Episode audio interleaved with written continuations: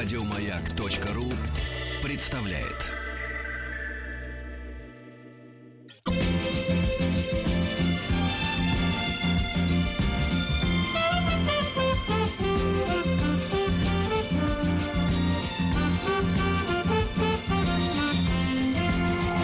Сергей Стилавин и его друзья. Среда. Инструментальная. Да, товарищи, доброе утро. Да-да-да, среда, здравствуйте, Владик. Доброе утро. Ну что же, ос- на, этом остановимся. Да, больше никого. Но суть не в этом, друзья мои. Значит, послушал с удовольствием вместе с вами Татьяну Ю- Юрьевну. И могу проанонсировать, что не так давно мы с ней записали э, предновогоднюю программу часовую. Э, итоги года мы хотели подводить, но, как всегда, дискуссия ушла далеко. Не туда. В разговоре взрослых людей, знаешь ли, канву соблюдать непросто. Э, Но могу сделать маленький анонс. Э, В программе будет ответ на вопрос, откуда взялась фамилия Гартман. Это любопытно. любопытно. Это очень любопытно, да, откуда она взялась. Так что ищите на просторах э, на радио Маяк э, программу итоговую с Татьяной Гартман с моим скромным участием. Ну, а сейчас мы будем бить, как говорится, в набат, потому что мужа уводят сектанты. Ай-яй-яй-яй-яй. Ага, уводят в танцы. Приемная нос. Народный омбудсмен Сергунец. Да, ну что же. Бьет тревогу общественность в лице жены. Ведь супруге особенно тяжело расставаться с мужчиной, которого, Которого они уводят. не так-то и просто добыли. Вот именно, это сейчас Добы- пой- это пойди, же добыча. сейчас пойди нормального мужика где-нибудь найди, да? Конечно. Чтоб не алкаш, чтоб не тунеядец, чтоб с пивасом на боку не лежал. Не подлец. Чтоб деньги были хоть какие-то, хоть на шелак, чтоб хватало раз в месяц. Пишет мне Кристина, причем она стучалась через разные кирильца, как говорил гражданин Она- Райкин. Она, Она и есть жена? жена, она А, пишет, она бьет хорошо, тревогу. Из первых рук. Добрый день, Сергей Валерьевич. Меня зовут Кристина, мне 33. Являюсь вашей постоянной слушательницей на протяжении 10 лет. Может, нам какие-то Она выдавать на ваших песнях. марки акцизные за это или Да, еще да. что-то. За это время вы стали для меня близким человеком, поэтому решила вам написать. Но не настолько близко. Можно я отвечу? А вопрос пришел. э, пришел. А Стилавин уже приехал? Э, Подъезжает. Сейчас скоро будет. Он подъезжает. На подъезде. Очень надеюсь на ваш совет, как человека с большим опытом и знаниями. Ну, разумеется. Мгм. У нас еще и вторая голова, ничуть не хуже. Сейчас очечки приберет и пошел. А Хоть сейчас на трибуну. Моя семья, а именно мой муж, столкнулся с сектой. Притом с сектой, завуалированной под консалтинговое, а также кадровое агентство. С тех пор, как муж начал посещать тренинги, то есть женщины идут лично развиваться, а мужчины ходят профессионально. С тех пор, как муж начал посещать тренинги, обучающие нанимать квалифицированный персонал, тренинги по эффективному общению, у меня в душе зародились чувства, что это секта. Муж даже не отрицал, а шутя подтверждал. Я не придала особой серьезности этому до тех пор, пока не начала замечать изменения в его поведении, реакциях и общении мужа со мной. Серьезность проблемы начала нарастать тогда, когда он стал меня шантажировать разводом, если я не пойду на эти тренинги.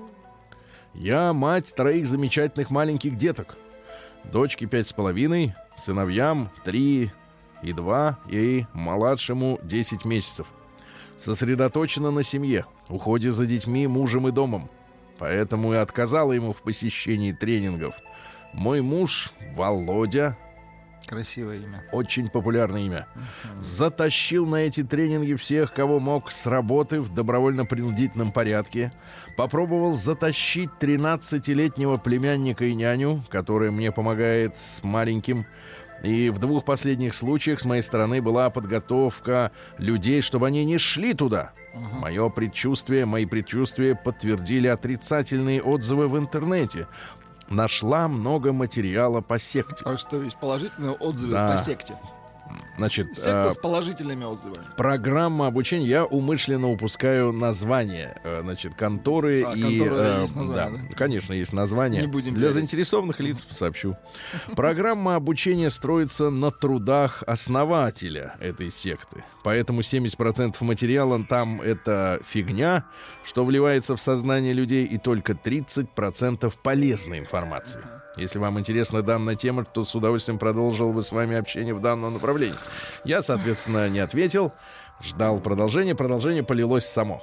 Я уже отчаялась и ищу все возможные варианты, чтобы вывести моего мужа из этой секты, чтобы он туда никого не затягивал. Дорогостоящее обучение оплачивает компания, в которой он работает, а теперь внимание, финансовым директором. Изменения а, в моем муже замечают все вокруг, но сказать в открытую не могут. Сотрудники компании боятся быть уволенными. Родные и близкие люди не могут достучаться, не надо такую веселую музыку. Тут считаете- человека Вы затягивает. Вот есть- считаете, вы считаете, это веселая музыка? То есть, Конечно, это веселая танцевальная, музыка. Да, хорошо. там громозек, э, там весело и задорно. Сотрудники, сотрудники компании боятся быть уволенными, родные, близкие люди не могут достучаться. Родители, увы, не авторитет. Сейчас складывается ситуация, что только я в открытую говорю, как оно есть на самом деле, но не находя понимания, встречаюсь с регулярными приступами агрессии и криками. Так. Кричит на меня в присутствии детей и на самих детей. Насаждает новую истину, которую познал на тренингах. Все мои попытки вернуть мужа в реальность не находят положительного результата. Понимаю, что на мужа оказали психологическое воздействие, обучили его методам НЛП, нейролингвистическое программирование. По моим наблюдениям, он их применил в случае с нашей няней, когда она совсем не хотела туда идти, но после общения с моим мужем вдруг решила пойти. Мне удалось ее остановить. Из изменений в муже я заметил регулярные приступы агрессии. Однажды он сказал нашей пятилетней дочери, что сломает ей пальцы, если она не посчитает на этих самых пальцах 3 плюс 2. Полностью копирует манеры поведения, жесты и интонации Дальше фамилия, который является президентом тамошним и лектором на тренингах. Самые тренинги изначально проходят в режиме видео в аудитории под контролем сотрудников. Заманивают туда владельцев бизнеса и тех, кто финансирует сторону, а, а, кто финансовую сторону организации контролирует. Уверена, что вы знаете, что их главная цель деньги, а на методы их последствия плевать. Я знаю, вижу и чувствую, что моему мужу Володе проникли в сознание и изменили его. Мы женаты семь с половиной лет, знакомы девять. За это время я мужу хоть... э, я... Я мужу хоть куда. Это понятно. Тут как бы вообще без вариантов. Так, ладно, суть не в том, тогда, просто. Конечно, не человек нервничает, пишет кое-как. Естественно, да ужас. Хоть чуть-чуть да узнала мужа. А. Ну, написано мужу. Но сейчас это совершенно другой человек, человек, которого я вообще не знаю. Начинаю анализировать все свои наблюдения и понимаю, что наша семья может разрушиться так же, как и психика моего мужа. Он даже мне внушал, чтобы я с ним развелась. Делать я этого не намерена, так как я понимаю, что очень сильно люблю своего мужа и наших детей, готова бороться за свою семью. Ищу все возможные варианты, чтобы вывести его из этого состояния, но не обладаю инструментами для борьбы с этим злом. Пять с половиной лет декрета и сузившийся круг знакомых. И не понимаю, как мне быть и что делать. Не могу найти тех людей, которые работали в этой организации или людей, пострадавших от нее. Возможно, у вас есть ресурсы. Нет, ресурсы, это Владик. Э, Мы его после передачи сразу по следу пустим. А, Очки только би- на би- пять натянем на голову. Как беспилотный модуль. Да, самое главное желание мне помочь. А, вот, вот такое письмо написала мне Кристина.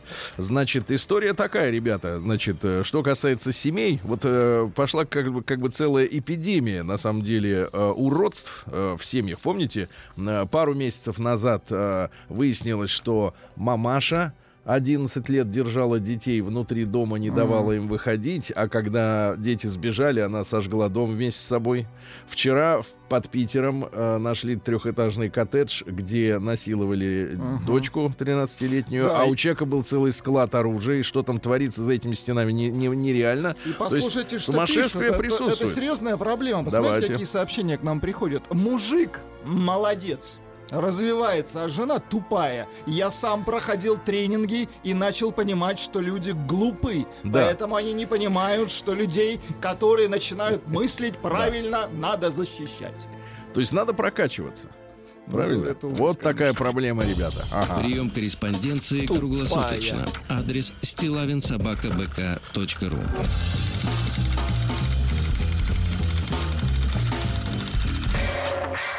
Фамилия Стилавин 2 Ну, а теперь другая мужская история от мужчины Александра о том, как человек присел в тюрьму. Дорогой Сергей Валерьевич, Владик и Тим, меня зовут Александр, слушаю вас много.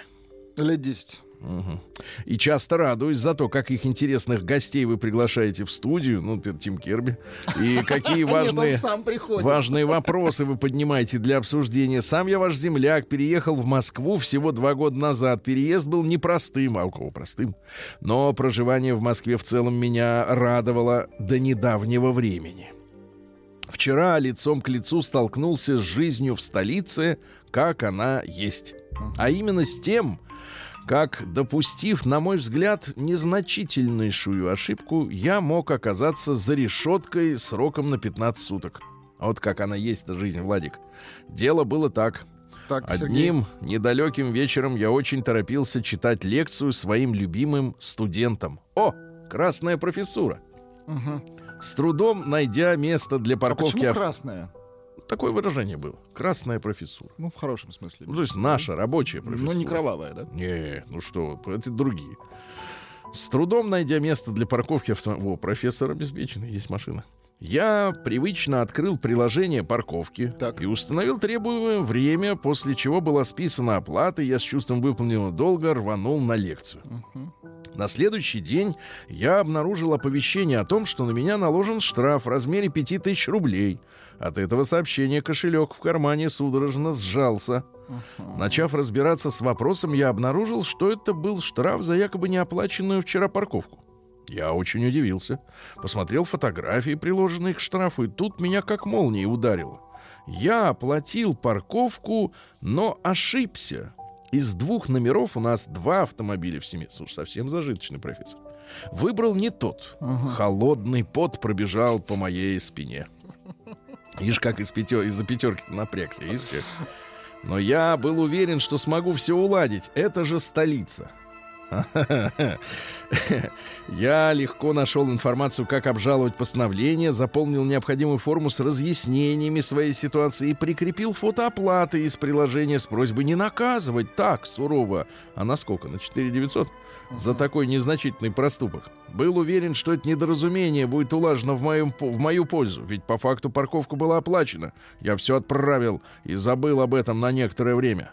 А вчера я увидел, что по моему обращению было принято решение, и я решил лично съездить и забрать его. Каково же было мое удивление, когда я получил на руки отказ.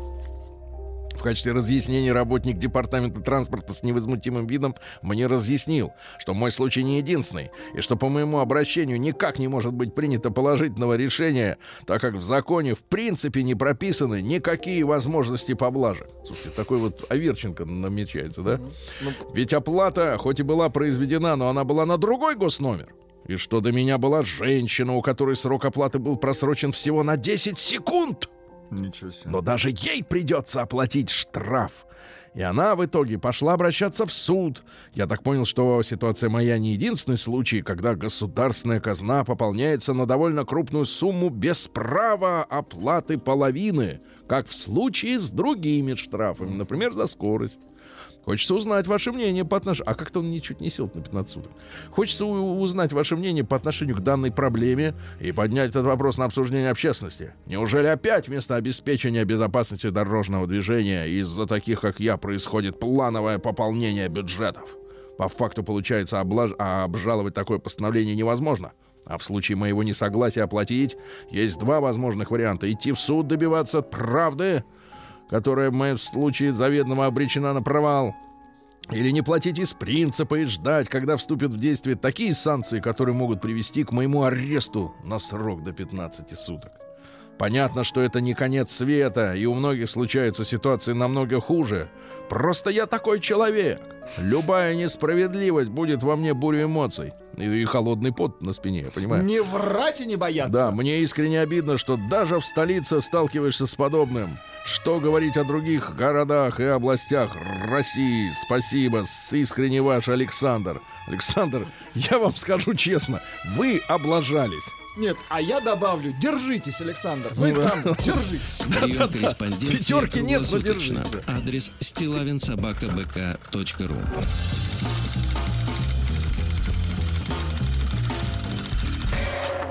Фамилия Стилавин 2 Л.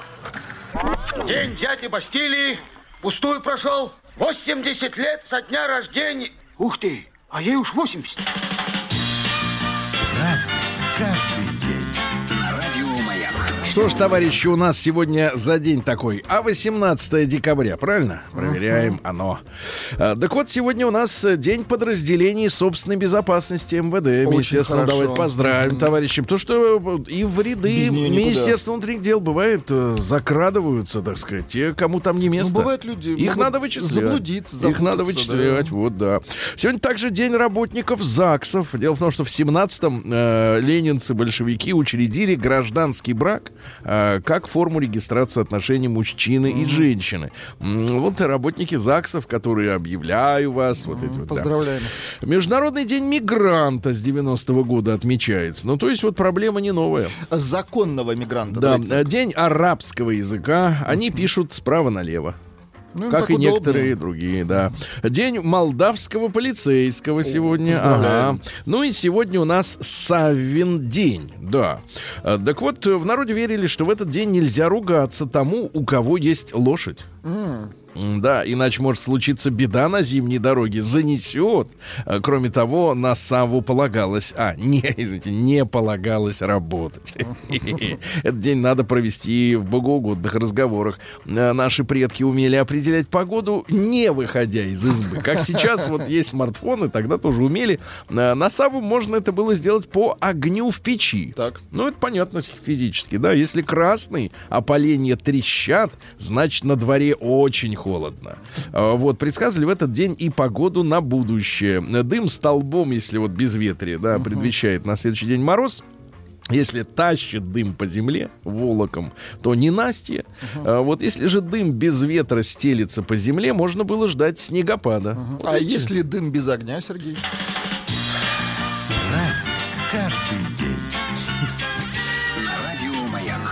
В 1631-м Людольф, вот есть Рудольф, это вот который олень носатый с красным носом, который возит Санту, э, там вот тут наверху. А этот Людольф э, Бакхайзен, э, вот это, значит, соответственно, Немец? голландский, вообще пишется фамилия, конечно, по-другому, но я не могу ее прочесть, что неприлично. Получается, многие голландские фамилии, они вот с этим не, не дружат с нашим э, законодательством. Голландский художник, он э, самый популярный художник-маринист Голландии. Вот у нас Айвазовский, Да, а у да. них Бак Ну, в общем, Ден- неприлично звучит, но у них, да, да. у них вот этот. А В 1718-м Анна Леопольдовна родилась. Это, помните, да, мать императора Ивана IV, мальчика, которого, ну, в общем-то, замучили в, в застенках, да, за то, что он вот родился не там, где надо. Вернее, там, где надо, но Но так не вовремя. ситуация переменилась. Да, она была супругом Аль- Антона Ульриха, герцога Брауншвейк-Люнебургского. Вот в 1740 году она родила, а на следующий год власть переменилась, их всех, так сказать, э, их разлучили. Э, Вот, э, мальчика маленького уконтрапупили э, в Шлиссельбурге, вы помните, да? Э, В 1778-м Джозеф Гримальди, хотя это был законный наследник престола, более, может быть, законный, чем некоторые другие наши руководители в то время. В 1778-м Джозеф Гримальди, английский клоун и мим. Клоун это как? Это сейчас Это вот пос- посмотришь, смешить, да. вот фильмы сейчас смотришь, там клоуны не смешные. Жу- Жуткие. А Он вообще первый клоун с белым лицом. До этого клоуны гримировались под чернокожих, желтокожих, краснокожих, кого угодно. А Чернокожие вот вообще не белые не шутили. Потому что, почему, опять же? Потому что э, любое изображение не того, что есть на самом деле, это э, богомерзкая история, правильно? А, То есть, чтобы отвести от себя как бы вот удар, э, так сказать, кару, о, кару, надо загримироваться под какого-нибудь другого человека. А этот первый раз первым стал белым. Гримальди ввел в театр женскую пантомиму. А, Завел традицию непосредственно участия присутствующей публики в представлении. То есть вот когда э, Полунин а, катает шары вот по залу, это не он придумал, это вот э, давно. Это до него придумали. Да, да, шары. Да, да, да. Страдая от э, различных болезней, он ушел со сцены. Ну и в своей э, речи он говорил своим слушателям финальной: Я безжалостно износил себя. Да, да, да. Подстегиваемый собственными амбициями. И расплатился за это преждевременным старением. Да, да, да. Полностью разорился, бедолага. Ему, правда, назначили пенсию, э, достаточно большую для того времени, но в своем завещании попросил, чтобы после его гибели, смерти, он был обезглавлен. Да ладно? Вот, потому что очень боялся э, пог- погребеться, погре- погребстись. Погребстись. Ну, это другое. Да-да, заживо. Ну, проверьте, говорит. А вот, чтобы проверить, по- как следует, отре- отрежьте голову, и положите, Ужас и все. Да. Ужас, да. да, вот, что- вот время было. А в 1794 году вождь французской революции Максимилиан Робеспьер э, призвал освободить от рабства всех обезьян, которых широко использовали во Франции во время полевых работ вместо тяглового скота.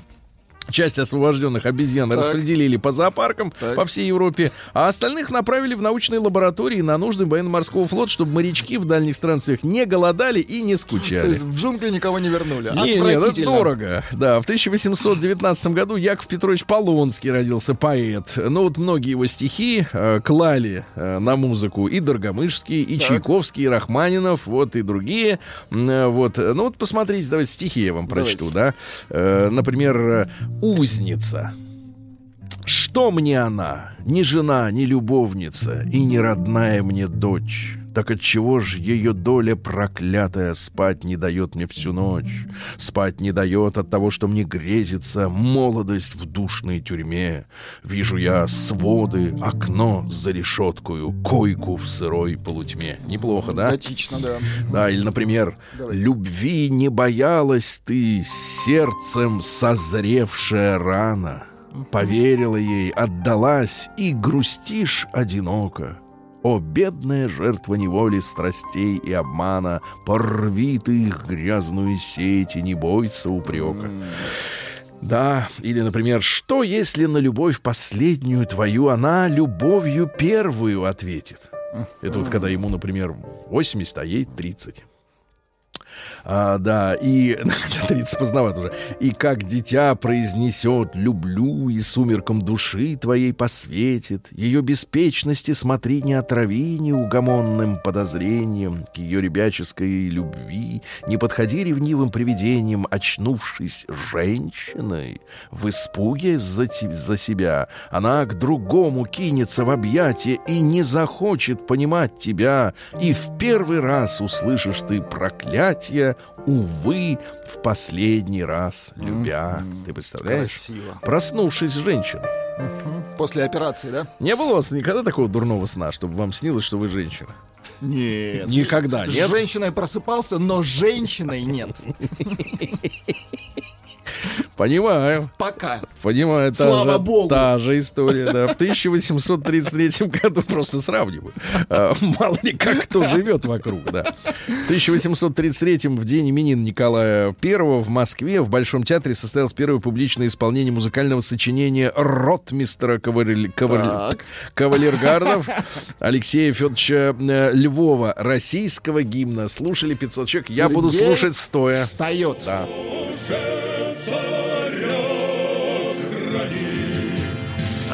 На этаже стоят все.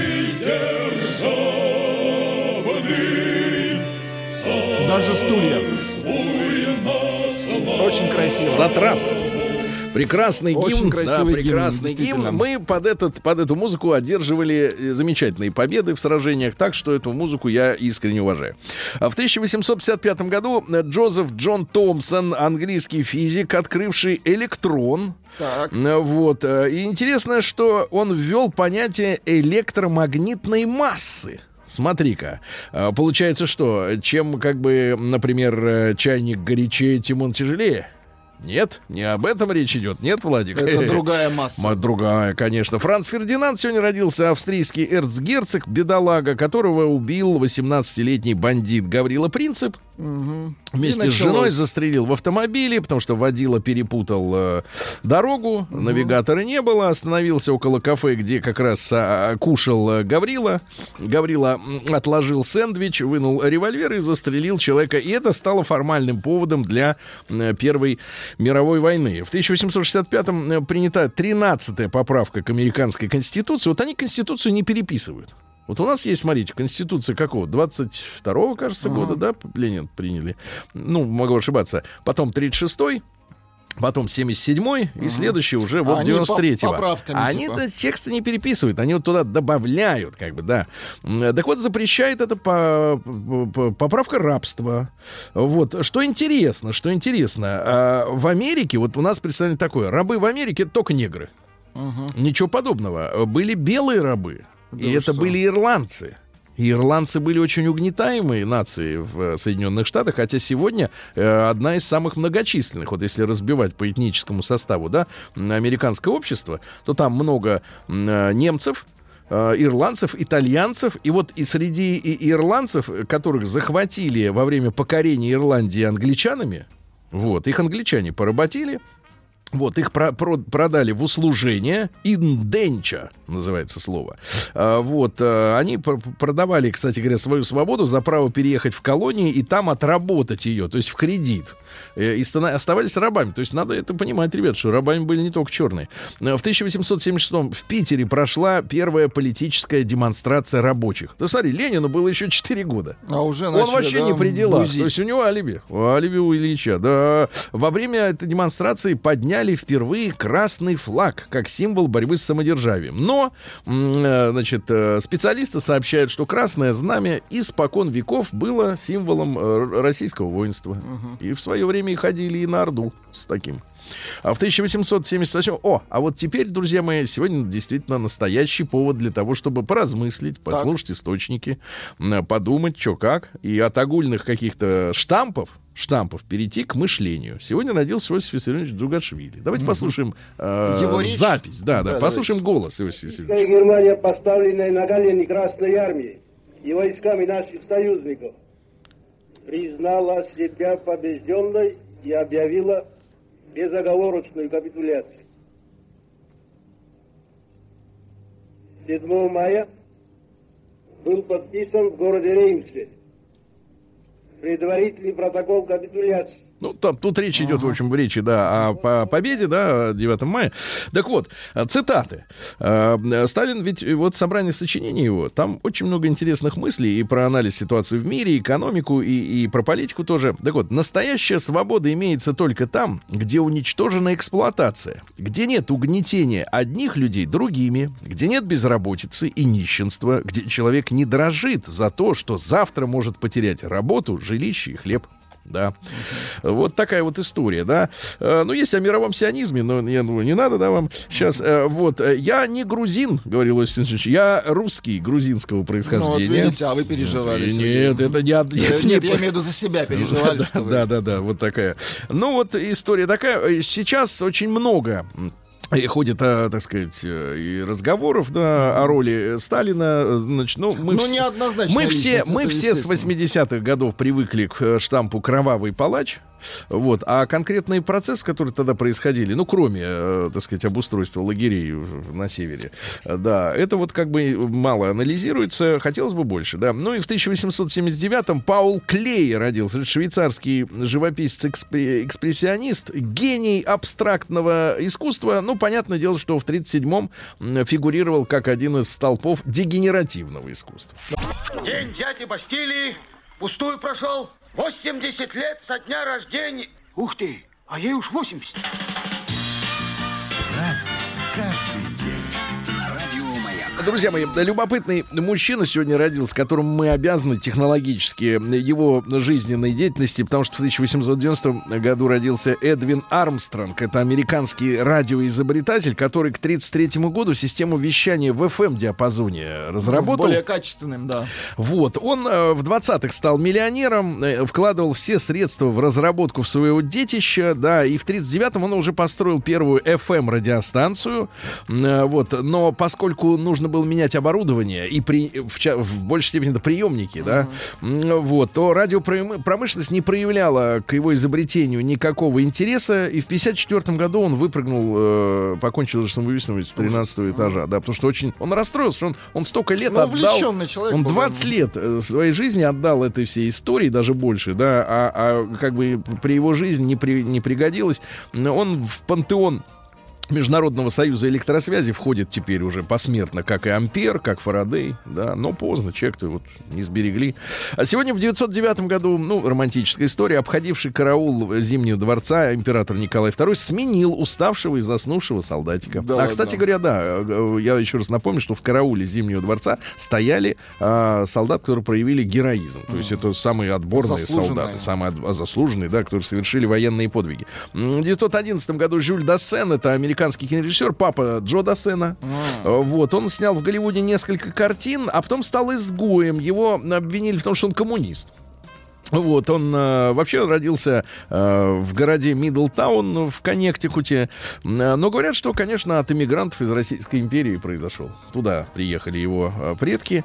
Вот, сегодня в 2012 году Конгресс США запретил въезд в страну неграмотным иммигрантам. То есть при- причаливал корабль, и всех начинали про- проверять на грамотность. Да? Вилли Брандт в 13 году, ну, это немецкий политик, э, в 71 году ему дали Нобелевскую премию мира, но он налаживал как-то вот отношения с соседними Польшей, Чехословакией, с ГДР, Советским Союзом. И, в принципе, хотя он был немец и э, западный немец, но в Советском Союзе его уважали. В 21 году сегодня родился Юрий Владимирович Никулин, замечательный актер и клоун, да. Вот, э, ну вот смотрите, цитата. «Счастье — это очень просто. Я утром встаю». Сравните. с- Так, давайте. Мы сравним. с женой пьем кофе, завтракаем, и я иду на работу в цирк. Ну, в цирк можно взять в скобки. Потом я работаю в скобках в цирке. Вечером возвращаюсь домой. Мы с женой ужинаем, пьем чай, и я иду спать. Это счастье. Ну, Понятно? неплохо. И не надо дергаться, ребята. Не надо э, ходить на тренинги. А, да, личностного роста. В 30-м году Владимир Яковлевич Волош- Ворошилов родился телеведущий и крупье телевизионного шоу, да, что, где, когда. Э, Помните, да, оно родилось же в э, 70-е годы.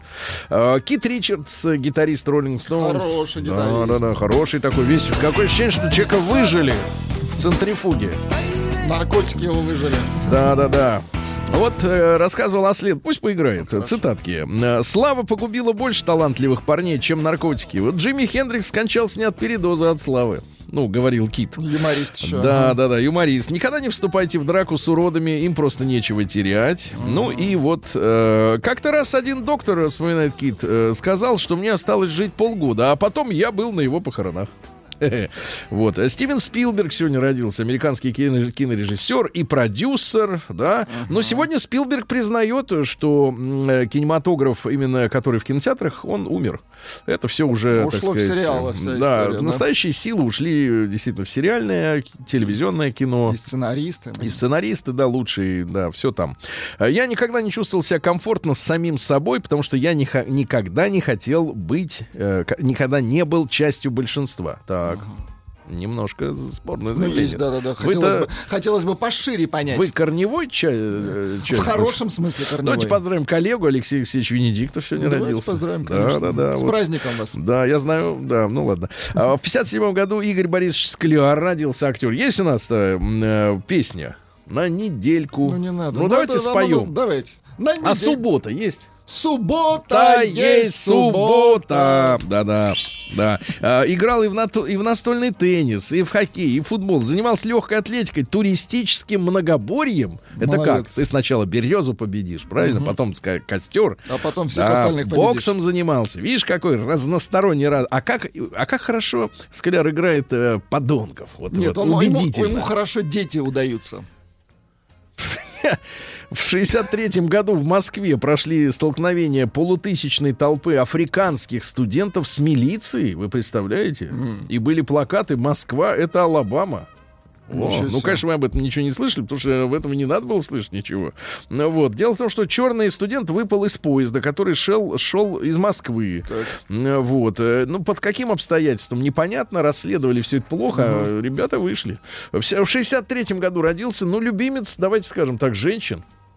Не только двух, которых Так. мы знаем. А Брэд Питт О, родился сегодня. Да-да-да, Брэд Питт. И вы знаете, что у него было и с Гвинет Пелтроу, Да не, ну, и с Энистон. видный мальчик. Ну был. да, да, да. Давайте я вам процитирую просто Давайте. человека, да и все. Вот. эм, э, Я узнал от тибетских монахов, что три самые страшные вещи, которые могут произойти с человеком, это красота, слава и богатство. И все с ним И произошло. все это, Да. представляешь, как он, представляешь, как, Как вот ему тяжело, ужас, да. очень тяжело, да-да. А, В 70-м году советской атомной подводной лодкой К-162 установлен мировой рекорд скорости под водой. 82, почти 83 километра в час. Огромная скорость, но лодку называли золотой рыбкой, потому что она была очень дорогая, и на этой скорости там происходили такие турбулентные процессы, ну, с водой, э, что внутри шум был около 100 децибел. Это как самолет взлетает над тобой, нет? Ну, примерно. Илью Авербуха поздравляем, да. Кристина Агилера родилась сегодня. Вечно молодая. Да, да, да. И сегодня родилась девица, от которой вас, я знаю, в дрожь бросает. Но, тем не менее, в 2001 году родилась э, Билли Айлиш. Наконец-то совершеннолетие наступило. Новая звезда, да. Детского сада. Ну вот это шепчет, да, такая, Да, да, да, я бы сказал так, по Грета, Грета, э, вот Да, это только вот, наоборот. только в По музыке. секрету всему свету на ушко, да, да, да. ну и в 2010 году в этот день с антиправительственных выступлений в Тунисе началась так называемая арабская весна. Э, Потери, по самым скромным подсчетам, от этой так называемой арабской весны составили 55 миллиардов долларов. Вот, повосставали, потребовали, значит, люди хорошей жизни. А, ну что же, А, э, Люди пишут, э, Скляр не спортсмен, музыкант. Ну, Так. Можно поспорить здесь, конечно, с макаками. Наврал Так. про Робеспьера гон, а Да. победило сообщение Да. Мартышкин труд. как вы четко видите победу.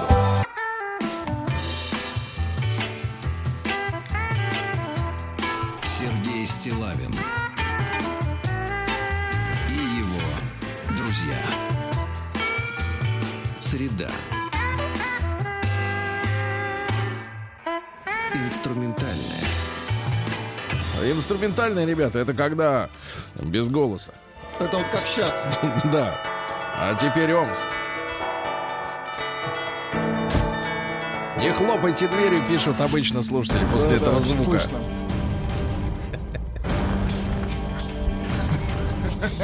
Новости региона 55. Итак, Рустам, Да, раз уж вы Сергей. пришли, так Доброе вот утро, для Сергей, вас. доброе утро, Ну, Влад. все, все, Доброе все. утро, На этом список заканчивается. Да, а смотрите, какой... а где бодрость? Сейчас она появится.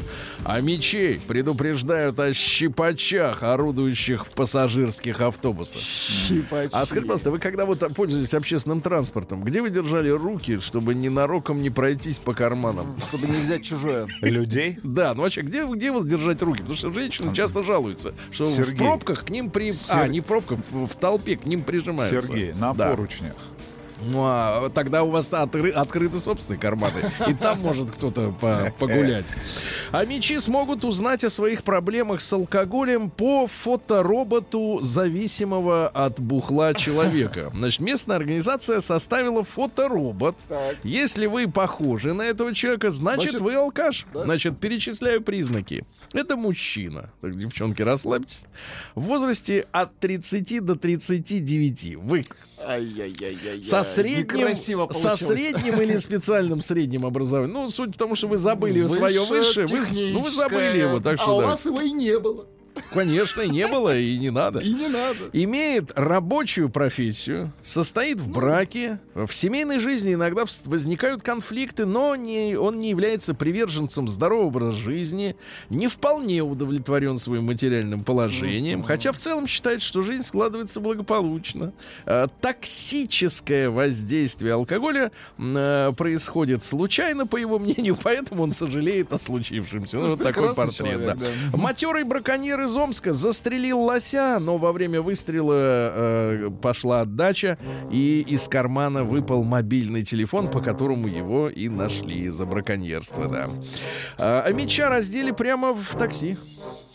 А, кстати, сидя раздеваться не очень удобно. Ну, может быть, жарко было. Нет, нет, нет, значит, кричал, э, «Жарко!» по всему телу били человека. Вы представляете? По всему телу. ужас Потому что в такси там так тесно, что не Ну, разберешь, раздели, куда бьешь. больнее было, Да, да? да. Вот в лоб, а вот в колено, и, так сказать, и все, да. А мечи стали меньше убивать, насиловать и красть. Хорошо. Хорошая новость. А меч попытался отлюбить тетю, но у него ничего не получилось. Вот смотрите, какое интересное У сообщение. него или у тети? А, значит, племянник э, позвонил тетушке. Тетушке 57, племяннику 42. А она вышла, к, э, так сказать, э, к ограде, приоткрыла калитку, но увидев, что родственник пьян, не стала его впускать. Ну вот, и позвонила сестре, его маме, чтобы забрала. Но он, тем не менее, ворвался, Так. схватил ее и заорал. «Я тебя с детства люблю, ты будешь моей». Какая Да. пьянь. Ты Ну и на- будешь моей. Да, да, тетей. А, ну и, наконец, два сообщения главные. В Омске юноша сел на телефон таксистки и решил его украсть. Ну, сел, Ой, сел. сел Ну, на хорошо, телефон что не получить таксистки. Ну и, наконец, просто хорошая новость. Она тоже Из имеет, Омска. имеет право добыть. Давайте. По Омску всю эту неделю Так. ездит красочный Дед Моробус. Моробус. Дед Моробус. Да, да, Дед Моробус. Класс. Хорошо. Поймайте Сергей его Стилавин и обнимите. и Ага. его всю, всю жизнь любил. Да. А ну что же, а ну что же, каждый десятый россиянин не любит новогодние праздники за, а теперь внимание, причина вынужденный алкоголизм. Человек вынужден пить. Ну, а куда деваться, Потому что ему конечно. больше... Вы сейчас про себя? Да? Нет, я вот не, не- не- не- не- я Да не надо оправдываться. никаких Сергей, негативных будете? эмоций. Будете никаких, пить, Сергей? Никаких негативных. Будете Что значит? пить? Воду, да. Онищенко назвал застольную традицию чокаться языческой. Да вы что? На какое покусился, а? Это же святое. Вот именно, чокаться. Что Да мы- вы что мы, что мы, как западники будем, как, э, У как, на похорон- как на похоронах сидеть, и каждый дует в свой стакан, что ли? Конечно, Нет, чокаются. конечно. Дальше. Российские мужчины продолжают содержать женщин и после смерти. Это как? Это просто вот хороший заголовок. Вы сами поймите, что он что имеется. Не хочу даже вдаваться в подробности. Это ужасно. Ужасная новость. Ужасно, да. А, названа любимая еда россиян на корпоративах. Ну, вы знаете, да, Рустам, что в этом году 37%, 37% работников э, обязаны, ну, так получается, по статистике, сами скидываться на корпоративные праздники. Так Уни- унизительно, да. Но самая любимая еда — это роллы. Сушек поедим. Роллы, может быть, э, Нет, те самые. Не Те надо самые? фантазировать. Те самые да. роллы? Да, те самые. А, названа одежда, на которую в уходящем 2019-м потратили много денег, а теперь она никому не нужна и будет выглядеть как уродство. Э, Люди тратили, во-первых, на уродливые кроссовки э, с копытами. Вот А всё. мода уходит. А понятно. мода уходит, и вот все это барахло по там сколько они стоят? 20 тысяч рублей. я не знаю, Сергей Ну, у Валерьевич. вас я не видел, хорошо. Э, копыт такие. На- кроссовки. дальше шорты-велосипедки. Это что Шорты. такое? Шорты велосипед. Ну, а как они? Обтягивающие. А, Маленькие? Не Почему маленькие, маленькие? Сергей Ну, это смотря просто. что там под ними, понимаю. Да. А, да. Смотря что Да вот, и прозрачные. На вас сумки. любые шорты Будут велосипедки будут прозрачные. смотреть, ма- смотреться У вас маленькими. есть что обтянуть? Да, да, да. А, на некоторые карты тройки по ошибке пришли по 20 тысяч Да, рублей. да, вчера, вчера э, наши коллеги делали достаточно вы подробные сюжеты А на вам эту тему. пришло? Сняли? Нет, Снять нет, можно у меня нет карты? тройка. Это залет. Рустам. Человек вашего плане? положения не имеет права сказать, что у него нет карты тройки. Какая у вас карта? Какая у вас карта? туз? Да-да-да. Каждый, да, каждый а десятый. Действительно. Каждый мне кажется, московскому метрополитену стоило бы ввести, собственно, программу Чтобы лояльности. пассажиры играли в Тройка, тройка, четверка, пока едут. пятерка. Пускай ту- туза. Тройка, семерка. Джокер. У тебя Тройка, семерка, у тебя, туз. у тебя приоритет при посадке в поезд на платформе. Track. Да, фаст-трек, ага, и при высадке. Э, Да. Каждый десятый россиянин выбирает отель по главному признаку следующему. Там он сделает хорошие, классные фотки. И все будут ему завидовать. Серьезно? Да. Когда А- последний раз вы по этому принципу выбирали отель? Никогда. Я не делаю фотки. А, Россияне стали вдвое чаще покупать крыс перед Новым годом. Значит, почем крысы? А, Средняя цена крысы живой Так, а, составляет 500 рублей. а мертвой? Крысы сувенирные в целом 900. Да, дальше. Слушайте, может, я вам крыс подарю на Новый год? Мертвых, да? А. В Челябинске начали продавать новогодние шары с черным снегом внутри. Хорошо. Житель Подмосковья выставил на продажу за 50 тысяч рублей полотенце друга. Говорит, я с ним столько лет вместе. Какая Ну, знаете, вообще друг в таких местах не бывает, брат. Где оно было. А, Вот. Ну и пару сообщений. Во-первых, в Совете Федерации, вот мудрые люди работают, предложили не считать вино алкоголем. Аплодисменты. Но Крымское отечественное, вино, да, отечественное, конечно. конечно. Ну и, наконец, вот смотрите, Время от времени в наших материалах появляется журналистка Анна Ленна Лаурен, Так. которая раньше была финской журналисткой, теперь А она теперь? шведская. Ну, то есть она где-то оттуда. Она за- заявила, что шокирована, в хорошем смысле слова, тем, что э, видит э, в театрах, э, в опере, на балете детей. В России. Да, потому что, говорит, на Западе это представить невозможно, потому что детям там э, разрешают хулиганить, и они срывают, сорвали бы такое представление, серьезно. А наши сидят, смотрят. терпят и получают удовольствие. Вот. Потому что папа с мамой Да, пришли в билет. буфет. Купили билет. У мамы новое платье, я понимаю.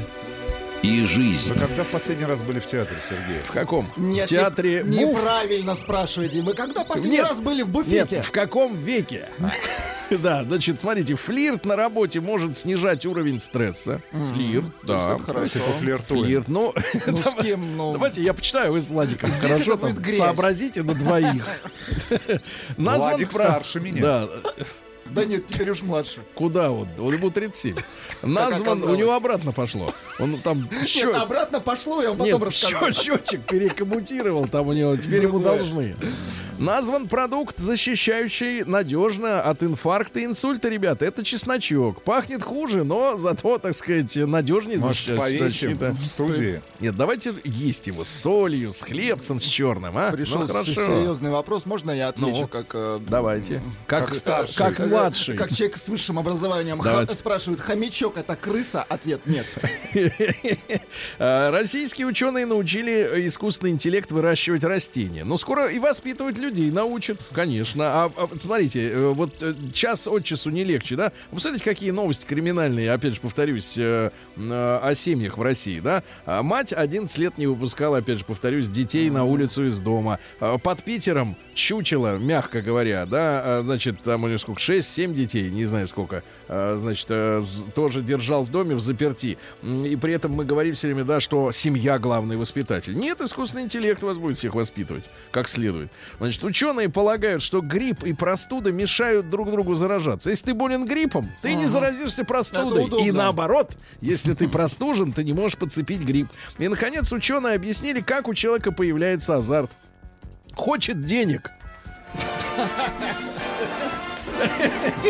Эти ученые, Хочет денег. эти ученые сведут нас с ума. Ну, уже Новости свели. Ну, капитализма. давайте о хорошем. Вот все-таки в, в мире капитализма, ну, Китай, он как? Вот Там идеология коммунистическая, а, по факту капитализм. Да, Давно. так вот, э, жительница китайской провинции, женщина, которых там меньшинство, потому что они специально, так сказать, избавлялись в 80-е от женщин, то, что у них народное поверье, что мальчик это круче, а девочка это э, лажа.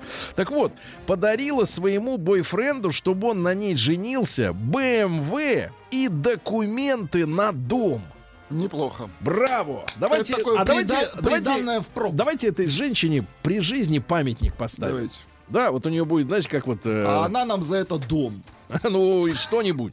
А, В Нью-Йорке в свидетельствах о смерти появился третий пол. Поздравляю. Оно. Вот, Поздравляю. да, в Нью-Йорк. Ну, а Нью-Йорк там что, город Не контрастов. поедем в Нью-Йорк. Не поедем, да. Полетим. Да. И не полетим. Значит, женщина завела роман с приговоренным в Америке, в штате Техас, к смертной казни. Ну, то есть, вот гарантированно хочет быть вдовой. Нет, она гарантированно Правильно. хочет от него избавиться. Нет, гарантированно, что Чтобы больше не видеть будет его. второй. Значит, девушка час боролась со снятием маски для лица и не, смо... не, смог... не смогнув это сделать. Не смогнув. Не Вот так, смогнув. говорите элегантнее. Не смогнув это сделать. Не смогнув, певица Маруф, да, вот что это за слова-то, а? Значит, а, как-то на расплакалась. ее концерте. Это об этом тоже не надо. А Это, как карта тройка. Давайте про, про тузов. Хорошо. Значит, смотрите, а вы когда Кстати, в вашем, накладывали... родном, в вашем родном городе, в Санкт-Петербурге. Жаль. А, Значит, э, вы скажите, вот маску на лицо накладывали? Вот Нет. косметическую? Нет. Ну, чтоб там Нет. разглаживаться? Нет, это как с картой Ну, тройка. Хорошо. Из канализации в Лондоне извлекли огромные сгустки Слушайте, я, жира. э- я эту новость весом каждый десятки год, тонн. я эту новость каждый год вижу на лентах информационных Про жир. она приходит вновь и вновь. Она все время подступает, да, под Рождество. Э, Женщина осталась без жениха на свадьбе и вышла замуж э, с За горя первого за себя. За себя. За Ну, себя. Это неплохо. тоже в Лондоне так жир попер, и вот тут, да. А парень притворился девушкой в Тиндере и продавал интимные женские фото. Заработал миллион двести рублей. Миллион двести тысяч. Да, так что, Рустам, может быть... Может, не в тех соцсетях вы целыми днями сидите с двумя смартфонами, а? А парень... Миллион двести тысяч рублей. Миллион двести А тысяч. он Люди... свои фотографии Да нет, продавал, конечно. Конечно. Нет, Чужие? Конечно. Он сначала у баб набрал этих фоток, а потом их начал тиражировать. За деньги. А, Парень выгнал девушку из дома за променад в нижнем белье перед родителями. Вот Перед представляете, родителями. ваша, так сказать, например, это кто? Кто? Э, Дедушка. Ваша, например, Ваша деду- Ваша дедушка. дедушка. Ваша дедушка, да, сидит, пьет чай, а тут э, супруга выходит э, В нижнем белье. Да, нет, вам-то хорошо, а дедушке? Ну или ваша кры- крыса Да, да, А обязательно. у ну дедушки инфаркт. Да, нет, а у дедушки не инфаркт, давление это называется, Рустам, давление сначала, да. Грибу, А значит, маш- потом инфаркт. Да, машина в Британии взорвалась из-за слишком концентрированного освежителя воздуха в салоне. Человек побрызгал освежителем, потом закурил, там все взорвалось, чертовой матери. Ну и, наконец, э, в Германии наладили выпуск веганских контрацептивов. Значит, умельцы Зифер и Цайлер, Зефир. не Зицер, а Зифер. Зефир. Зифер и Цайлер выяснили, что принципе, когда... можно было бы и без фамилии обойтись. Смотрите. Сергей. Так понятно, кто это придумал. Немцы, да. Так вот, оказывается, что их смягчают казеином. Вы же все, вы же собаку съели на контрацептивах в свое время, да? Слава богу, не съел. Не съел казеин? Это для другого, Сергей. Так вот, это белок, а он содержится в молоке млекопитающих. И чтобы Так. не мучить А млекопитающих, они это- теперь делают э, из растений. Вот, смягчают. Из каких растений? Ну, чтобы помягче было. Из каких растений? Из каких растений? Каучук? У, у млекопитающих растений есть такие. Специальные. Овощи называются. Россия криминальная. Ну, С смотрите. огуречным соком. Да, давайте, значит, э, да. Значит, Я э, использовал экстракт плачущего дерева в свое время. Нет, Но это так- в далеком 2008 году было. Калининградец отказался выпить с гостями, они его ограбили и избили за это. Вот так, да. Матрос в Астрахани, чтобы погасить кредит, украл сим-карту коллеги, на котором был пароль от э, приложения банка. А житель Белгорода украл у любимой женщины дубленку, я понимаю. Из ресторана Было человек... холодно. Из ресторана человек упер кофемашину в Вологде. Огромная вещь, там не маленькая, да? Кофе захотел. Пензенец пропил телевизор тетки, пока она была на заработках в Москве. Да молодец. Ага. А, назван самый криминальный день года, ребята. Какой? Оказывается, 1 января больше всего преступлений совершают. Когда. Как следует отдыхают. Ну и мужчина вместе, давайте так, мужчина вместе с ребенком ворует в магазинах Новосибирска. Вот такой вот так, семейный подряд. Сергей Стилавин и его друзья. Среда. Инструментальная. Друзья мои, эта тема сегодня будет посвящена отцам. И вообще родителям, потому что у нас две новости пришли. Ну, одну вы слышали уже, что в Новосибирске пока что не пойман э, отец, который вместе с ребенком ворует в магазинах. То есть они на, на пару работают, их уже сняли видеокамеры, но пока не могут никак э, вычислить.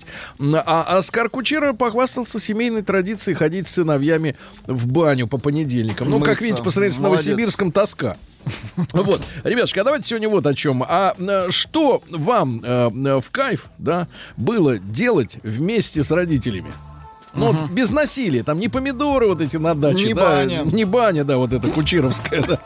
Вот. А вот что-то прикольное. Давайте. Плюс 7967 103 553, что вы до сих пор вспоминаете. Вот это, это было здорово, да?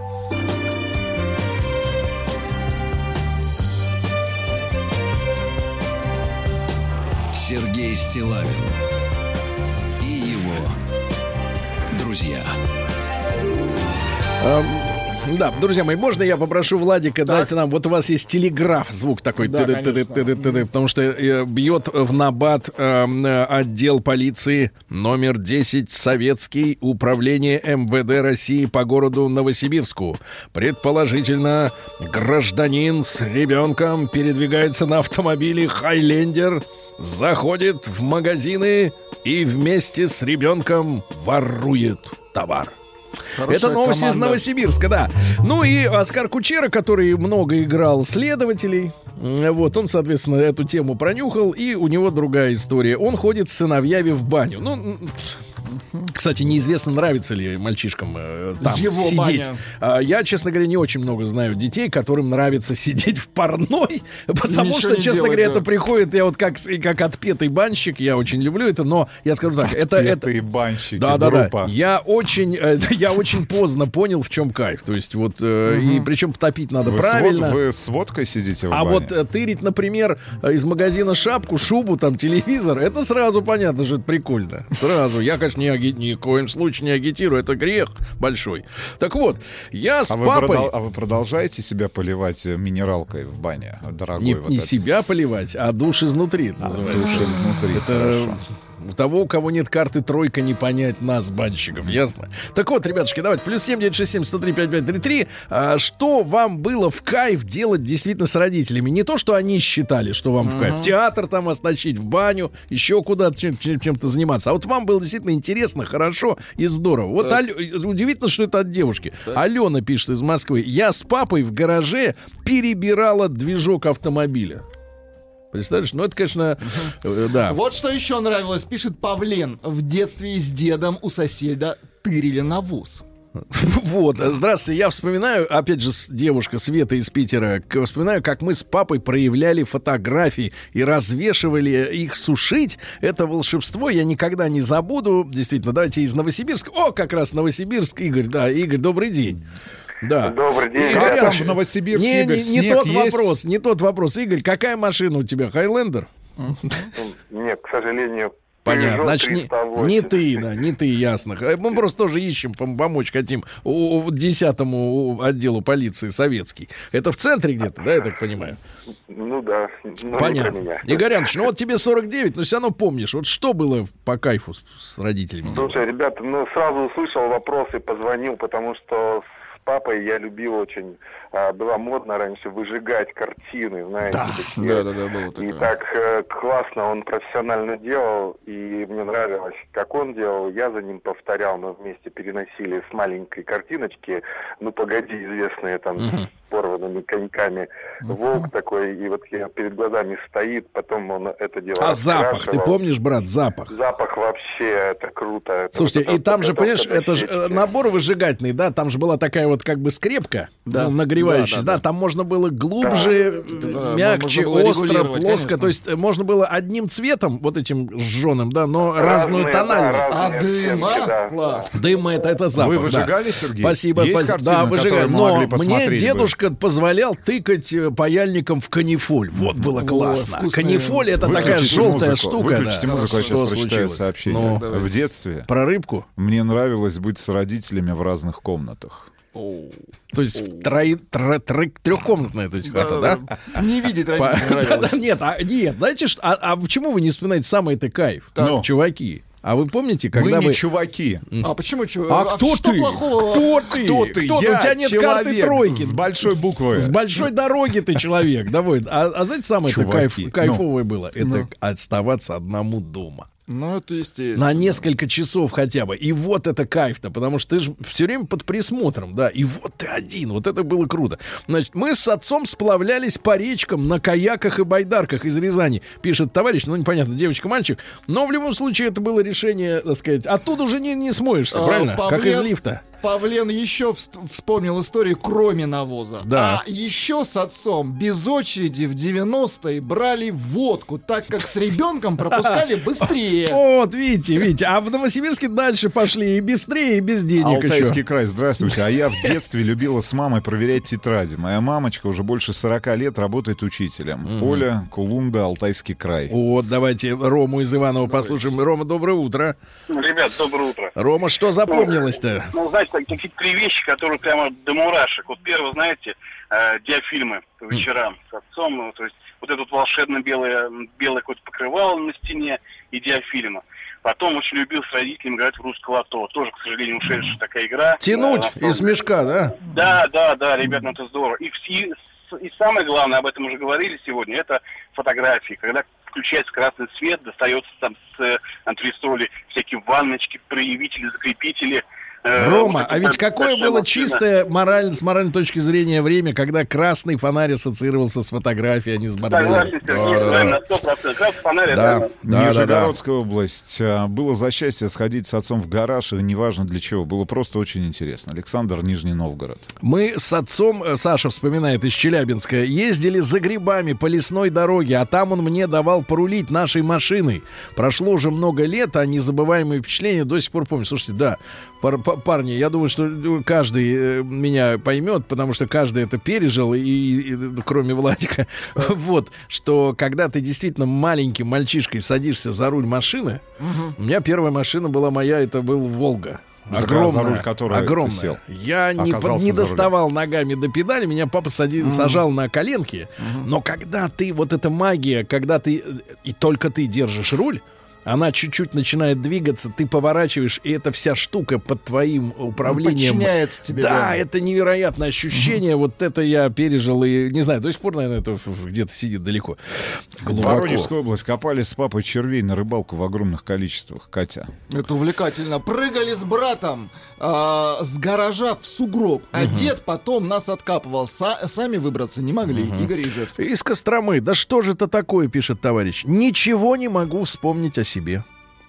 Понимаешь? А вот своему сыну завидую, что они только с моей... Это девочка пишет. Что они с моим мужем и котом э, э, делают вместе весь дом кубарем, да и во дворе их бабки не любят. э, Всех детей соберут с, с округи и играют, особенно в футбол. А девочке вспомнить нечего, ты понимаешь? Руся.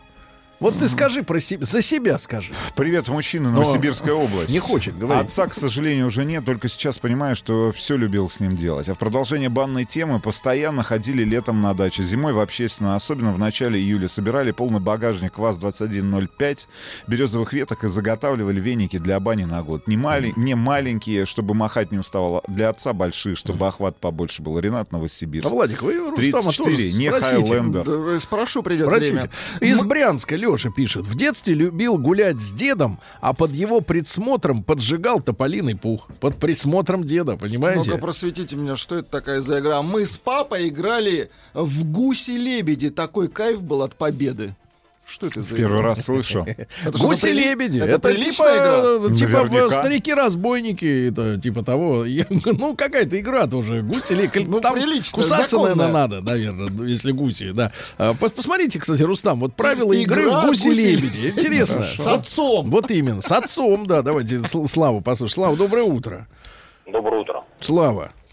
Ну, я специально, кстати, в защиту Стилавина хочу сказать, что Рустам просто не понимает, какой непередаваемый кайф, когда тебя вот слегка так осадили вениками, и после этого на тебя выливают бутылку или боржоми, или синтуки, ну и, и причем максимально газированную. Всё-таки Это выливают. кайф просто непередаваемый. Это же очень дорого. Нет, дело в том, 100%. что дело в том, что Слава, да ты должен сказать, чтобы не было драмы э, у человека, у которого нет карты тройки. Ты скажешь, но стекает в таз. В таз, да. Слушайте, а, А потом пьете, я вот- понимаю. ну вы- у вас есть, у вас есть воспоминания Себя из воду. детства вот А, нет, всё, все, нет. То это было нет. просто про баню. Аня из Московской области. Лучшее, что было в детстве, это ходить с родителями зимой на лыжах. Это целая была традиция. Благодаря этим воспоминаниям в памяти сохранился образ счастливого детства. Слушайте, ну очень сложные правила игры в гуси Ну-ка, давайте. Что, сложнее, чем в бейсбол? из самых знаменитых детских игр, Да которая что? стала малышовой классикой. Ну-ка. А, правило. Для игры необходима большая площадка и компания детей от пяти человек. Так. В начале игры мелом или палочкой очерч- очерчивается гусятник, дом, в котором живут гуси, где их ждет хозяин. На другой стороне площадки очерчивается поле. Туда гуси ходят гулять. Между гусятником и полем рисуется круг. Логово, там будет жить волк. Далее с помощью считалочки выбирается волк, остальные, остальные А им надо становятся перебежать. гусями, да. По их игре со взрослыми роль хозяина обычно берет на себя взрослый, он же является ведущим игры. Ну и И поехали. Да. И поехали жрать детей, да? Страшная игра. Э, волк гусей, пытается извините. поймать гусей, да. Да, понятно. Значит, давайте Оксану. Оксаночка, доброе утро. Доброе утро. Оксана, вам 29. Ну вот что вспоминаете? 29 лет. Знаете, я вспоминаю, у меня отца э, э, стало э, рано он умер, но я помню, он был высо- высокий, Степан звали, и э, я любила взбираться на него как на гору. Это было просто такое удовольствие. А еще я помню больше э, из детства, как я ездила в гости к бабушке и дедушке в деревне. У них были э, козы, куры. Так я умела косить траву, траву настоящей косой, колоть дрова, э, доить козу. Это было такое удовольствие. Целый день проводить в лесу, э, собирая грибы, ягоды. Э, Это просто... Да, вот видите, как... Я бы хотела в это вернуться. Да, да, Хорошее спасибо вам. сообщение из э, республики Алания, Северная Осетия. Северная Осетия, Алания. Э, Каждую субботу ходили с папой в библиотеку. Это непередаваемое ощущение от ожидания, но в ожидании новой книги. Вот. А еще играли в настольные игры «Счастье». Марина Владикавказ. Из Нижнего. Меня отец в детстве по выходным э, дням водил в кинотеатр, а потом в 90-е в видеосалоны. До сих пор приятно вспоминать. Вот. А у нас из Тулы пишут, был цепной пес Туман. Зимой отец его иногда отвязывал и цеплял за него мои санки. Сам становился на лыжи и цеплялся веревкой за мои санки. И так мы гоняли по зимнему лес на санках. Э, Всем троим было очень весело, особенно собаки. Ну Вот, еще очень нравилось, как он сажал меня на шею и на лыжах, и мы скатывались во враг у нашего дома. Представляете? Любил приходить к папе на работу. Сообщение из республики Мариэл. Он сажал меня в огромную пожарную машину. Было классно. Отец всегда брал меня на стрельбы. СВД, РПГ, ПКМ. Эх, красота, Краснодарский край. Чих-пых, да. Давайте Илью из Челябинска послушаем. 37. Илья, доброе утро. Добрый доброе день. утро, да, Да, да, мужчина, мы- что вспоминается-то? Да, вспоминается, мы жили на третьем этаже, вот, и отец технику любил. Мы э, вообще начинали все с мопеда, это затаскивали мопед, в ванной красили его, с пылесоса, это раньше вот так вот, не было же ничего такого. Баночка литровая с краской, ванной красили. Потом он купил мне ЧЗ, мотоцикл такой, мы его тоже на третий Чешский. этаж затащили. Да-да-да. Ну, раньше же не было таких байков-то, как сейчас, модных, вот. Э, Но Вот, цепи и- были. И его разобрали также. У меня бензобак стоял в комнате, там мама у меня просто с ума сходила. Также его разобрали. Не-не-не, слушайте, разобрали. да, вот этот запах, запах этих механизмов, да, какая-нибудь вот деталь от, э, от двигателя, да, которая пахнет вот бензином, маслом, и вот этот аромат, конечно, феноменальный. Я обожала с родителями делать буквально все. Из Москвы пишет девочка. Вот это уже современность, смотрите. А, У нас не было бабушек, дедушек, поэтому я с ними всегда бывала. Мы гуляли по Москве, ездили в гости и покупали в Икея и метро. Вот, как Вот я однажды, я однажды э, хотел вот немножко э, как-то по доброте душевной немножко и Рустама приобщить к этому. Взял его с чему? собой в метро. Так, Так а он, За, через 10 минут заныл, как плохой мальчик, и говорит, я говорит, туда больше никогда не пойду. Меня пойду. тошнит, говорит. да? Конечно, тошнит. Как А вы ч- ходите по магазинам? Я понимаю, вы шопоголик, Вы же Сергей. сумасшедший. Это интересно, брат.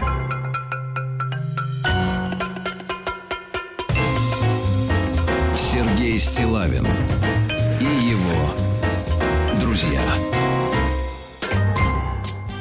Так, товарищи, э, чрезвычайная ситуация произошла в Новосибирске. Там ребенок по- значит, вместе с отцом на Хайлендере э, грабит магазины. Заходят, заходят и И грабят. грабят. Да, Просят и, позвонить Пушнову. и никак не могут узнать, найти. на У него не Хайлендер. У него не Хайлендер. У него другие, Но, так может быть, в Новосибирске у него Хайлендер. Да, все они у них там, да, все на Хайлендерах. Так вот, товарищи... Кстати, Бочарик тоже из Новосибирска. И тоже на Хайлендере. Мафия О, какая-то. кстати, у Бочарика Хайлендер. Он А. же снимался в БТД Старс на Хайлендере. Точно? Точно. Какого? Так он- 75-го года? Ну, старого. Он бандит? Э, из... Не совсем. Из Питера. Нравилось, что мама была просто дома. Она работала на трех работах, чтобы прокормить нас в 90-е. Вот такая вот история, ребята, да? Вспоминаю, как с отцом за елкой в лес ходил. Он стоял на шухере, а я елку пилил. Мгм. Давайте Игорь из Москвы послушаем. Игорянович, доброе утро. Доброе Да. утро. Да, брат, 35 лет Всем вам тебе. привет. Да, что, Да. что помнишь? А я хочу сказать, что у меня тоже Хайлендер 2014 года смотрел ваши тест-драйвы в Грузии, по-моему. Досмотрелся, да? Давно в деле? А? Давно, ну, с 2014 года. Да, на дело с ним ездил. На дело ездил. Ну, не так много, только 50 тысяч проехал. Да. Ну что, мужчина, что про родителей-то вспоминаешь? Ну, вот съездил с отцом на экскурсии а, из гостиницы Измайлова 90-е года. Возили иностранцев по Золотому кольцу. М. Не ходил в садик даже первые года, там в школу пропускал иногда, вот ездил с отцом. А зачем ты ездил? Ты был переводчиком, что ли? Нет, просто с ним вот везде. А мама не знала, что ты не ходишь в школу? Знала, знала, меня отпрашивала. От- На старом автобусе Лядике, Львовского автозавода. Ах, вот оно что. Ага. зап- Спасибо, мужчина, спасибо. Женя, Женя из Питера вспоминает. С родителями играл в карты на деньги. Когда начинал выигрывать, меня начинали обманывать. Теперь я профессиональный игрок в покер. А сообщение прекрасное от Егорика. Папа был начальником физической подготовки в армии. И когда он проводил зарядку с солдатами, брал нас с собой, с братом. Какое было счастье бегать вместе с солдатами, они тебя подбадривали. Полосы препятствий всякие. Да, когда ходили в погреб э, на гору, отец брал с собой табельный пистолет и позволял мне с него пострелять. Это было круто. Класс. Из Кемера. Вот видите. Я помню, папа вышел из тюрьмы, О, а вот. я залез на забор, так как не вспомнил его. Паша или Саша по- зовут папу? Не знаю, А, давайте область. Лену из Москвы, да, послушаем. Леночка, доброе утро. Доброе утро. Лена, что вспоминаете про родителей? Вспомнила сегодня такой случай, не знаю, как так трогательно было с папиной стороны. А, К нам в магазин привезли классные велики, мы пошли с ним его выбирать, и пока выбирали, выяснилось, что уже магазин закрывается. И я что-то так расстроилась, там расплакалась, а папа говорит, ладно, сейчас подожди, куда-то пошел, договорился. Я помню этот э, момент, когда в магазине вообще абсолютно никого нет, свет погашен, свет горит только над нами, и папа что-то там переставлял с одного велика на другой, потому что чего-то не хватало. Вот, и мы в тот же день ушли с этим велосипедом В ту же домой. ночь. В ту же Да. ночь ушли. Да. Да. Из, из Хабаровска, Руслан Иванович, э, Гриша вспоминает. У меня отец работал рентген-лаборантов. И мы в его лаборатории разглядывали снимки, переломы рук, ног, Круто. ребер, черепов. Класс! Да. Архангельская область. Меня и младшую сестру отец укладывал спать, читая стихи. Был у майора Деева товарищ майор Петров или Некрасова. Кому на Руси жить хорошо. Катал на мотоцикле, в лес ходили. Маме учительница помогал делать политинформацию, так как служил в армии на подлодке. И был подкован в международной обстановке. К сожалению, давно нет его. Погиб в аварии, когда мне было 8. а Вот мы такая. с бабушкой брали миску с водой, шприц большой такой шприц, выходили на балкон и стреляли по листьям. Потом я перешла на другой уровень и целилась уже в кошек. Самая захватывающая игра, Даша Ну, пишет. ты с Краснодара пишет, Алексей, а сколько вы платите этому Вячеславу, чтобы он каждый день вам звонил? Леха, тут обратный процесс. Это обратка. Значит, А э, я с- с папа петухов резал во дворе. Вова из Хайфы. А вот, а теперь вот, Романтично. вот так вот. А знают на границе, Кстати кто говоря, к ним приехал? кстати говоря, ребят, теперь у вас есть возможность отправлять а, нам, а, в в- используя наш WhatsApp а, и Viber номер, плюс 7967 103 5533, э, картинки. Картинки, да. Интимные? Не, мы теперь их можем видеть. Мы теперь их можем видеть, так что отправляйте. Погоди, спецкартинки? Любые картинки. Расскажи мы- про рыбку вот хороший анекдот. В смысле про рыбку? Нет, не буду Давайте. Дениса из Питера, давайте, смотрите. Пока не, не рассказывай. Да, Денис, доброе утро. Мужчина, доброе утро. Мужчина, ну что вспоминаешь-то, брат? Ну вот интересно буквально вкратце. Конечно, лес за грибами. Да, Но про баню. Так. Ходили в рыбацкие бани ну, с отцом. да. в барилке жара дикая. Мгм. Сидел внизу. Спустя 20 лет, Да. случайно совершенно с товарищами, утром в субботу попали в эту баню. Мгм. И я понял, что я здесь уже был. То есть я, естественно, забыл про это все. Да. Но когда попал вот в эту жару, то мозг вспомнил о том, что в детстве было там тяжело. Да-да-да. Брат, а ты скажи, вот э, газировкой дорогой обливаешься в тазик? Как Сергей.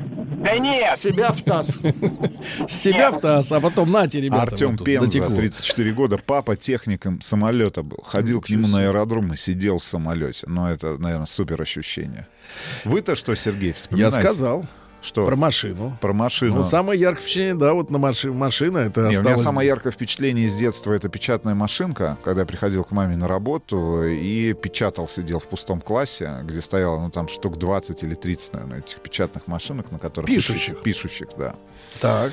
Вот это, наверное, самое яркое впечатление и запах от сигар, который курил отец в своем кабинете. А Владуля ничего хочет себе. опять в, в этом самом в, авто- в автозаке отсидеться. Нет, но я, кстати, вспоминаю, меня привели на рок-концерт. Я очень маленьким был. Да. Еще, по-моему, дошкольником. Но для а меня... что за рок-концерт? Не знаю, какой-то отечественный Ну, вид. ему тоже так сказали, ему Да, сказали, не пос- не не- поседы, этот наверное, яр- приехали. Яркий свет и Да. вот эти э, звук очень громкий. Это было круто. Да, ми- минимум ела, минимум. Да. А, Вот, а, папа работал в КГБ из Москвы, сообщает. Вот, Неплохо. э, бывало и так. Мы жили за границей, и он брал меня пару раз на встречи, видимо, со осведомителями, э, ну, как прикрытие. Ну, типа с дочкой гуляет. Вот понимаешь, он крепила оборону страны. Пишут, что у Бочарика не Хайлендер, а серф. Но Ну, это ничего, нас это не совсем волнует. Его-то это не остановит. Конечно, он возьмет, взял ребенка, да и пошел, так сказать, шубы снимать, да, с, с, с- с вешалки. Ребят, спасибо вам огромное количество воспоминаний. Вот. э, И смотрю, что как-то вот э, про отцов-то поболее будет у нас сегодня. чем про мам? Чем про мам. Мамы где-то... А где были мамы? Где были матеря? На работе. Наверное. Ну или с товарищем по работе.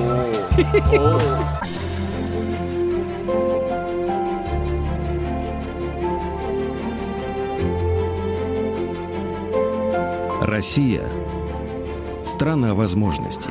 Друзья мои, э, сегодня у нас э, среда. Вижу в студии э, улыбчивого, ну, он всегда улыбается искренне, Алексея Каспаржака, э, соведущего программы «Россия – страна возможностей». И сегодня у нас э, в гостях э, Екатерина Черкес-Заде. Екатерина, доброе утро. Доброе утро, здрасте. Эксперт в области образования, директор первого в России университета креативных индустрий Universal University. Вот так вот. Вот. И э, поскольку я человек воспитанный, а Алексей мне сказал, я начну. Я сказал, «А, окей. Нет, на самом деле, э, если помните предыдущую передачу, так. в ней была Юлия Шахновская, которая рекомендовала сходить на э, фильм, так. который называется э, «Война токов». Так. Я Да. вчера на нем был. Мгм. Оттуда э, был со старшей Вы дочкой. усидчивый. Да, усидчивый. А, нет, я еще, знаете, у меня был хороший преподаватель физики в свое время, который говорил, надо учить материальную часть. Вот, и если, собственно говоря, вам рекомендовали, то лучше сделать. Так вот, а, мне кажется, как, пардон, предтеча нашей передачи сегодняшней, э, некие слова Теслы, они будут звучать очень, очень в унисон тому, Мгм. что нам сегодня предстоит обсудить, так как мы собираемся обсудить креативную индустрию и то, что вокруг них происходит. Вот, то я это произнесу. Мы строим памятники, дабы сообщить будущему, что мы были здесь, мы жили. Наше наследие не то, что мы строим до самого неба или высекаем глубоко в камне. Камни рассыпаются, бумага распадается, а кости обратятся в пыль. Только то, что в нематериальном мире и тянется в обоих направлениях, именно оно может быть вечным. Это наши идеи. Вот что мы оставляем, только они толкают нас вперед. Я бы здесь добавил, кроме идей, я бы сказал еще эмоции. И все это вместе превращается в, на мой взгляд, в основание креативных индустрий. А, отличное начало для утра, мне кажется. Очень, очень хороший запев. Ну, Да. собственно, собственно говоря... Вы а, всё? Да, я отпел. Нет, а я- тогда запустите голосование. Нет, давайте вы запустите Подразите. голосование. Хорошо, я запущ- запускаю наше голосование. Э, вот запускаю рулетку. Э, друзья мои, проголосуйте, пожалуйста, М1 на номер 5533 со словом «Маяк». Если вы считаете Россию страной возможностей для себя, М2 нет, такого Кстати э, не говоря, видите. Кстати говоря, кроме всего прочего, у вас появилась теперь возможность использовать наш WhatsApp и Viber номер. Просто Ну-ка, ну-ка. отправьте единицу. Куда? Ну, на наш WhatsApp и Так, Viber номер, и? плюс 7967 103 5533, или а, цифру 2. Один — это да. Да. Э, Два А, это нет. нет, да. Да, друзья мои, у нас Гораздо проще голосование стало, гораздо бесплатно, проще, да? да, да. О, все понятно. Так, Тогда WhatsApp и Viber просто единичка. Это Россия для вас лично страна возможности на номер с- э, плюс 7967 103 5533. А, двойка нет. Отлично, очень хорошо. Но я запевку использовал для того, чтобы вообще Кать, ты пояснила, а, что такое креативная индустрия как-то так на 9 утра. Мгм. А, ну, а на самом деле креативная индустрия это понятие, а, которое в России зазвучало не так давно, а вот а, ну, вообще в мире уже существует примерно 60-х годов, а, и формулируется оно как, э, ну, собственно, это экономика идей, это экономика, которая построена на знаниях. А в России меня до сих пор периодически спрашивают, а вот что есть вот креативные э, или не креативные индустрии, А, что на самом деле не- ну, не до конца правильно, потому что, конечно, Creative Industries — это а, м, продукты или услуги, созданные на основе идей, знаний, а, ну, в общем, в первую очередь, применении человеческого потенциала. А Вот, разве наверное, бывают продукты, которые сделаны не на основе знаний и идей? Молодец. Отличный вопрос. Пять. Да. Я вот знаю бьюти-индустрию, Но а вы тут уже вот сидите. креативная.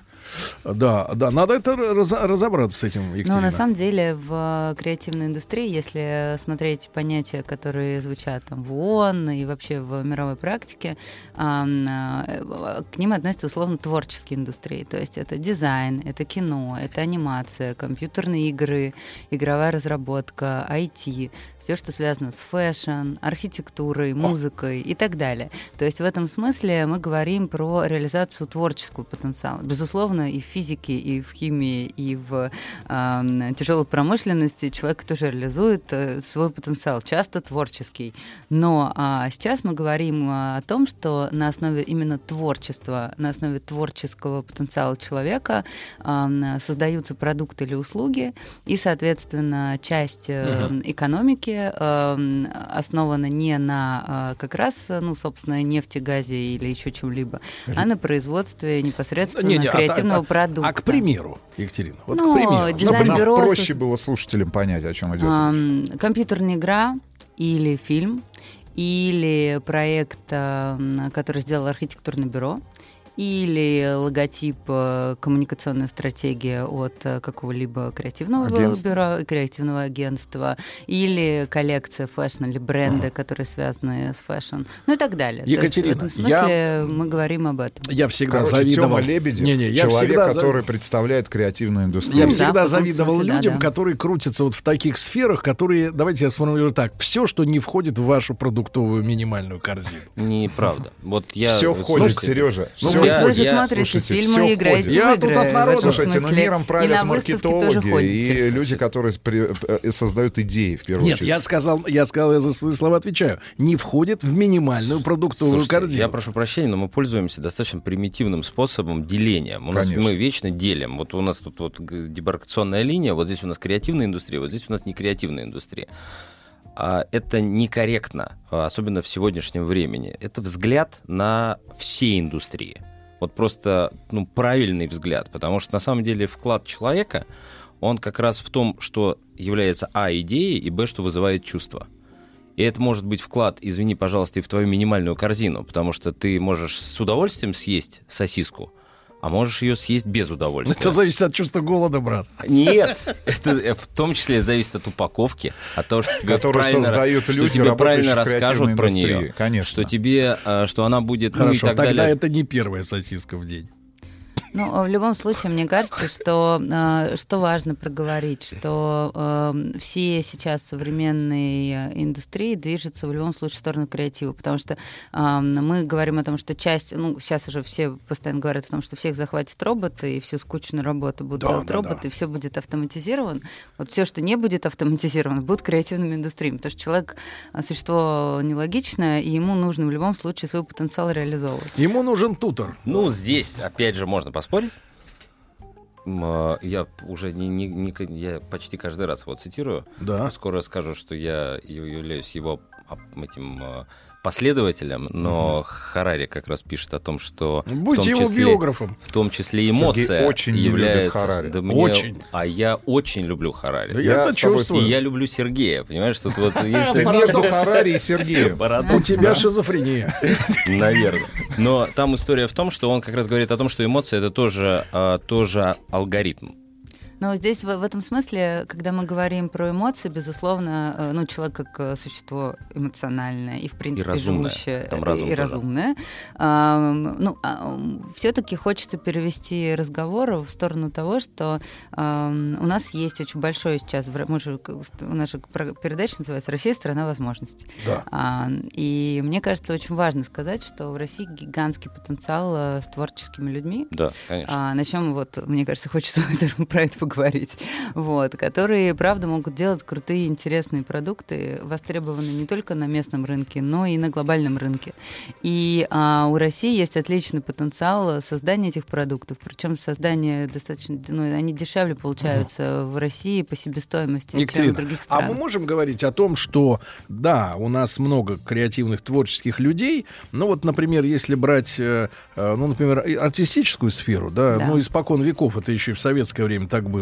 М, Вот у нас есть один единственный на всю страну Михаил Сергеевич Боярский, который не переехал из Ленинграда в Москву, Мгм. а все остальные, они вот переехали, том потому что, потому что есть точка, ну, я, да, извини, спасибо за доверие. Точка формирования бюджета. Ну, короче говоря, надо быть в определенном месте, чтобы крутиться в среде. Да, Но все мир- говорят, но мир изменился. Все говорят, силиконовая долина, да, там труд друг с другом, да, кремнию, какая угодно. Ах, вам не нравится силикон, ну извините. А, Вот, с этим надо смириться.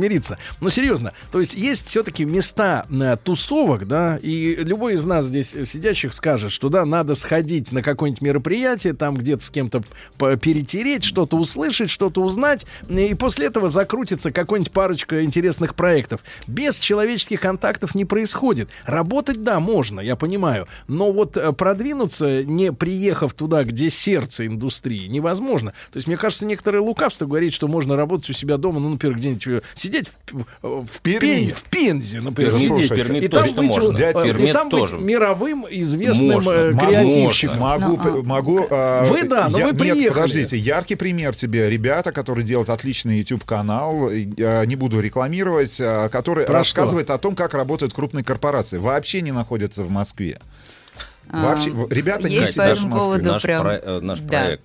А, Я хочу рассказать про проект, потому что сентябре мы запустили большой конкурс, который э, назывался «Культурная инициатива лидерства в креативных индустриях». Мы его прям специально так назвали, для того, чтобы, во-первых, э, перестать делить, э, значит, Страну. э, креативные индустрии на какие-то отдельные подразделения, ну, потому что в России до сих пор вот кинематографисты отдельно, условно, театралы отдельно, и... А потому что у э, них разные дома отдыха. а, да, безусловно, да, безусловно, разные. безусловно. Но, тем не менее, креативная индустрия — это единое э, как бы поле, и живут они примерно по, по единым законам, на самом деле. Понятно, что все предполагают, что они все такие разные, но все-таки они вместе. И а, вот мы хотели как раз посмотреть на то, что происходит в регионах. Ну, то есть, и запустили То прям такой отдельный кон- супермаркет. э, мы хотели мегамол. посмотреть, да. И мы на, у нас было в общей сложности пять разных номинаций а, про то, как можно через креативный проект развить собственный регион или город. Ну, в Так. основном город.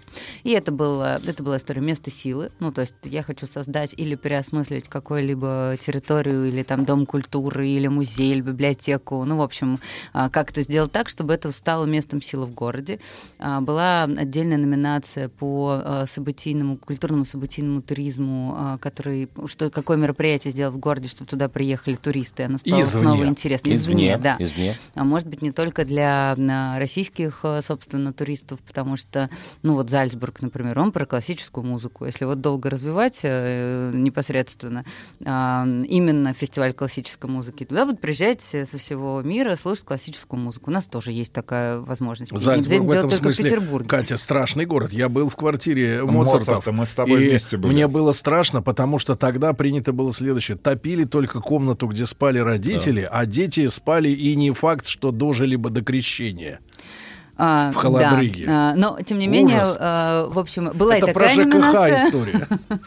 Вот, э, была номинация относительно э, культурных, э, образовательных проектов в области культуры, и что какой проект может делать, и так далее. Вы не поверите, к нам пришло 1700 заявок со всей страны, Так. 47 в общем, городов у нас участвовало в э, значит, этом конкурсе. Мы отобрали 120 проектов. А вот можно пример вот этой, например, место силы, да, Да. вот что вот... э, Ой, я расскажу. У меня есть, у меня уже типа, у нас так да, но у меня нет фаворита, потому что мы уже всем раздали все, поэтому я теперь могу активно говорить про то- закончила Э, работу. Да, мы уже закончили работу, поэтому теперь я буду говорить просто про проекты, которые мне невероятно понравились. Так. В Воронеже два Мой родной- художника. мой родной Один город. из, э, Два его. художника, Так. прекрасные молодые парни, им, по-моему, 25 лет еще нет. Значит, просто арендовали э, трехкомнатную квартиру, ну, где они явно жили, наверное, Да. там снимали пополам. И а, в какой-то момент выяснилось, что через эту квартиру проходит в выходной примерно 500 человек. Бедные соседи. Потому что они делали там огромное количество Квартирников. квартирников, чтений различных там поэтические вечера, выставки и так далее.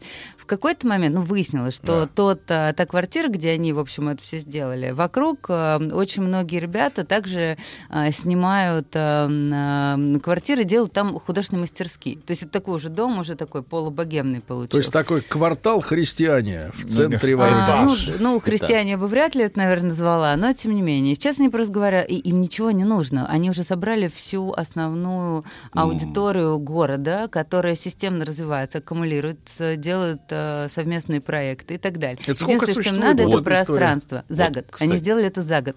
Им нужно просто пространство, им нужны дополнительные Кать, деньги. я честно тебе могу сказать, я не, я не знал, что ты расскажешь про Воронеж. А, Я просто ехал сюда и разговаривал с э, заммэра Воронежа Юрой Тимофеевым, моим товарищем. Вот он, судя по всему, меня сейчас слушает. Я, тебе, Юра, по- доброе я утро. тебе после а, эфира отдам контакты людей. Может быть, ты им поможешь. Это будет, наверное, э, в том- вот дополнительный... Хорошо, когда товарищи за мэра и выше. А, но я в любом случае хотела бы что сказать, что а, часто мы, мы часто говорим, что есть э, люди, которые для того, чтобы что-то случилось, им надо либо какое-то указание сверху, либо какой-то грант, либо еще что-нибудь. А здесь это история про то, что все уже и так само происходит, и надо просто Но они чуть-чуть какие-то вот, помочь. ну, просто люди, мешать, для вот смотрите, мешать. вот смотрите, они, Они та- сделали талантливые организаторы, да, они талантливые ребята, талантливые. А вот люди пишут, и не один, не первый раз встречаюсь, а что же делать нам вот таким креативно, не таким одаренным? Пробиваться. А, не значит, таким можно я про голосование еще раз скажу? А, Немного запутали мы наших слушателей. Да, нет. Да, нет, отправляйте. На номер плюс семь девять шесть семь сто три пять пять три. Новые технологии, Сергей Валерьевич. Осваиваем, да. Осваиваем Да, новые технологии. да. Плюс Друзья семь мои, девять шесть еще семь раз сто три пять пять три проголосуйте. три. Да. А Является ли Россия страной возможностей? Да, и нет. Нет. А то есть наш ис- искусственный интеллект воспринимает слова. Да, не надо, цифры не нужны. да. Хорошо, прекрасно. Вторая попытка получить результаты. Давайте посмотрим. Хорошо. А, очень интересно, Екатерина. А вот вы говорите сейчас. А мне нравился проект про Пермь. Первое. Во-первых, Пермь я- вообще, Пермь. на самом- надо были. говорить мягко. Перми. Перми. Так у, вот. Там называется у прабабушки в Перми, у прабабушки Сергея в Перми украли шапку. У бабушки. У бабушки. Я У это ба- очень хорошо помню. помню. Она стояла на перроне, ехал поезд, оттуда вытянулась рука и сняли шапку и поехала. Это Ту-ту. все, что нужно знать да, про да, Пермь. нет, на самом деле Пермь это аномальная зона, где присаживаются инопланетяне. Значит, это известно и раньше. Надо на этом деле начать ковать бабло. Там, все стало понятно. Там в свое да, время, про город. там в в свое время Марат Гельман присаживался вот э, с, Да, да, неплохо, с да? белыми Да. ночами в Перми. А кто Кстати, не был- присаживался? был- А Лебедев присаживался с был, буквой П. был, кстати, крутой, был, кстати, очень крутой проект, на мой взгляд. Но Так. есть один из номинантов конкурса э, «Соленое ухо». Да, проект «Соленое, «Соленое ухо». ухо», Вот про- Пермяк, соленое тоже. ухо. Да. Да, это как раз про Пермь. Потому что там А, были соляные событийный разработки. А, да? да? и это проект, который побед- победил в категории событийный туризм. Э, а, Значит, архитекторы, а, внимание, архитекторы, а, Так. которые а, на- системно э, путешествуют по России и в том числе занимаются спортом, лазают там по горам, по соляным столбам и так далее. Вы знаете, откуда пе- пермяк, соленое Да, ухо? там же откуда, соль- знаешь, соляные копии Да.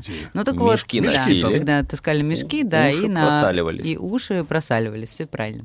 Вот. И, а, в общем, они создали маршрут, который предполагает, что... Текилу вы хорошо пить, я прошу прощения. Да. Не бу- не будем.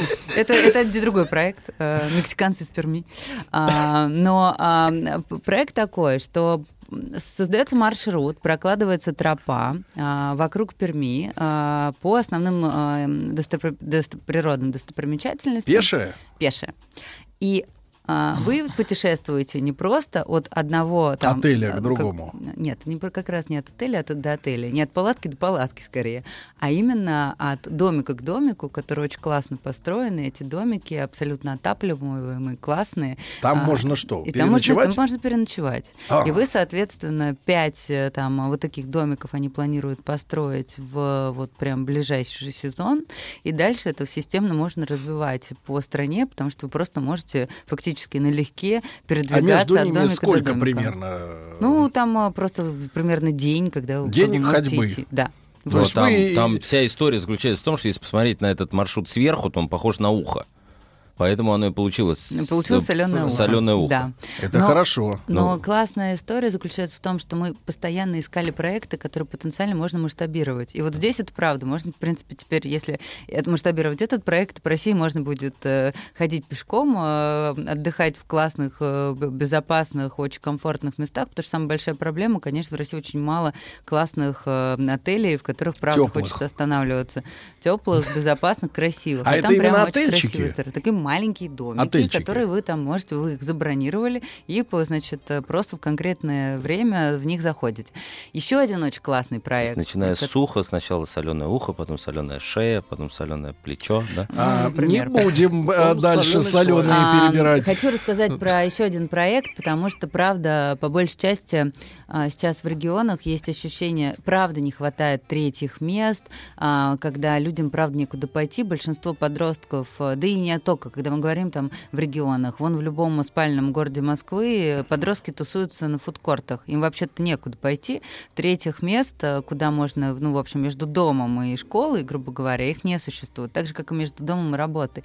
А, У большинства э, в регионах такая же проблема. Третьих мест для молодежи не существует. Но они Так. где-то как-то там собираются. И мне очень понравился проект, эм, который тоже у нас является одним из финалистов. Это проект эм, создания культурных центров на территории торговых центров. Культурный центр на, на территории... территории торговых центров. Почему? Это А, вот э, однажды, помню, коворкинг видел. Коворкинг. Это другое. Коворкинг это, Это другое. другое. Коворкинг это место, где вы можете прийти со своим ноутбуком, забронировать Без- себе стол и поработать в какой-то рабочей обстановке, потому что когда вы дома работаете, вы начинаете дичать. Ну, Для тех, момент. кто, так сказать, э, не обладает силой воли, да? А, ну и для тех, кто кому еще пока, кто еще по- пока не заработал себе на офис, их там двое-трое человек, они только начали что-то делать и пока еще себе на офис не заработали.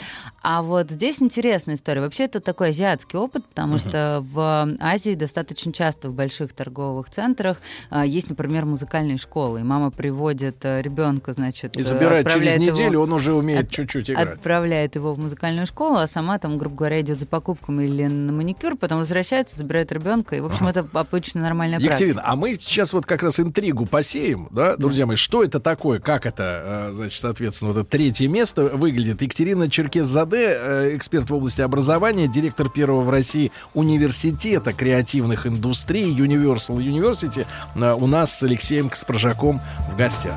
Алексей, спасибо.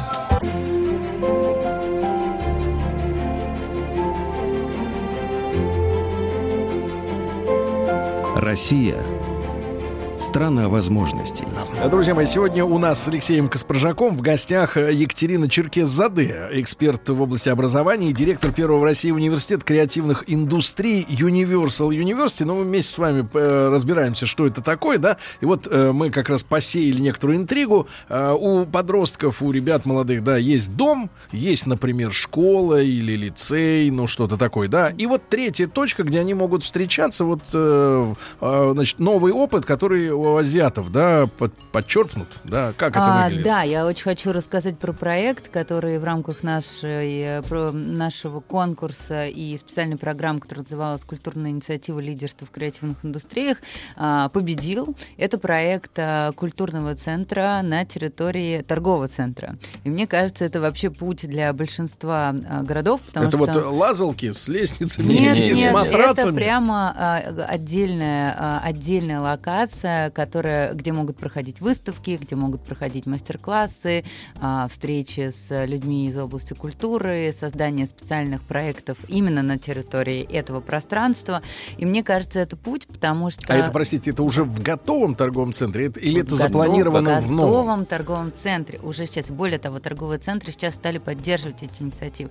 И это проекты в Чувашской республике. Я хочу вообще очень хорошо. по- под- подчеркнуть. А почему он именно оттуда? Я хочу сказать, что большая часть сейчас больших городов так или иначе начинает инвестировать в то, что называется креативный кластер. То есть какое-то условно третье место, где основные специалисты в области креативных индустрий, дизайнеры, архитекторы, там, программисты и так далее, вы абсолютно правильно там какое-то время назад сказали про то, что креативные индустрии правда живут кластерами. Ну, то есть Голливуд это место, там Силиконовая там долина это место. с- друг с Нужно другом друг с другом коммуницировать, чтобы, да. взаимодействовать и так далее. Поэтому, конечно, в Москве э, больше подобного рода пространств. У нас шесть креативных кластеров на территории Москвы. И это правда, у нас есть шутка про это, потому что наш Мгм. университет тоже находится на территории дизайн-завода ArtPlay. Мгм. И э, мы все шутим, что мы работаем на заводе. Ну, То есть ты как-то едешь из... э, Есть винзавод, центр э, современного искусства, есть центр дизайна ArtPlay, есть Красный Октябрь. И, в общем-то, весь креативный класс такой новые э, люди, которые работают на бывших фабриках. То есть Вот мы давайте, когда это место заняли. Екатерина, давайте поддержим еще одного. Значит, товарищ пишет из Москвы, что вот места для тусовок, например, подростков и молодежи в Москве, например, большое количество так называемых антикафе. Там нельзя пить алкоголь.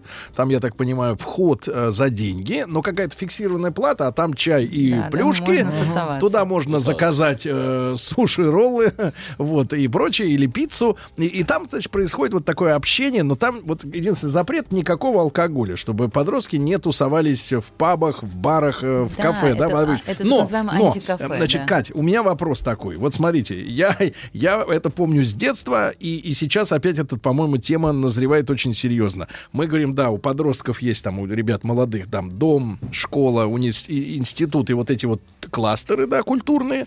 И опять эта проблема. 30 плюс, куда людям идти? 30 плюс туда же идти. Сейчас вот, кстати, в этом смысле э, нет эм, ну, такого прямо четкого разделения. Подростки просто самый главный пример, потому что а, детьми там до 12 лет условно системно занимаются, потом а, там музыкальная школа, мастер-классы, всякие художественная школа, там всякое творческое развитие и так далее. Примерно в 13 лет ребенок говорит, мама, спасибо, я пошел гулять. Вот тебе скрипка, пожалуйста. И дальше, значит, а, у меня, а, ну, то есть к нам уже приходят то есть, эм, 25-26-летние люди, которые наконец-то после первого высшего образования в России наконец-то реш- поняли, кем они хотят быть, э, когда вырастут. Да. Вот. И в этот момент удивительные вещи происходят. Там я пошел на экономический, первое образование именно такое, а потом он вдруг достает эти папки свои, где он рисовал, рисовал так много лет. И, к сожалению, А в КВН ре- он не ре- попал. ре- в, ре- в режиме пустили. 13-14 лет он прекращает это делать, потому что дальше надо условно чем-то серьезным заниматься, и возвращается в креативную индустрию после получения первого высшего. Это вообще, ну, как бы уже общая практика. У нас ежегодно 3000 студентов таких. Вот 3000 студентов. 3000? 3000, которые приходят именно Вы за получение второй имеете картину внутри э, вот с э, головы, э, почему они не туда попали? Вот, из- Да, конечно, потому что для того, чтобы попасть в креативную индустрию, нужно условно кого-то встретить. А встретить какого-то условного наставника художника или человека, на которого ты хочешь быть похожим. Потому что креативная индустрия — это не только а, выбор конкретной профессии, но как-то очень, если у тебя вокруг нет там условно архитекторов Среды. или какой-то понятной среды, тебе очень сложно туда войти. И вот, а, собственно, а, задача и культурных центров, и креативных кластеров в том числе сделать такую как бы беспрепятственную точку входа для того, Коммуна чтобы встретить такая, там да, своих. творческая, коммуна, да? А, я бы не назвала это коммуной, но то, что Или это, это сообщество, поэтов. сообщество, в котором в которое ты попадаешь, очень важно. Понимаешь, я прошу прощения, но э, Извините. образо- э, просто образование, формальное образование не решает задачу пробы роли.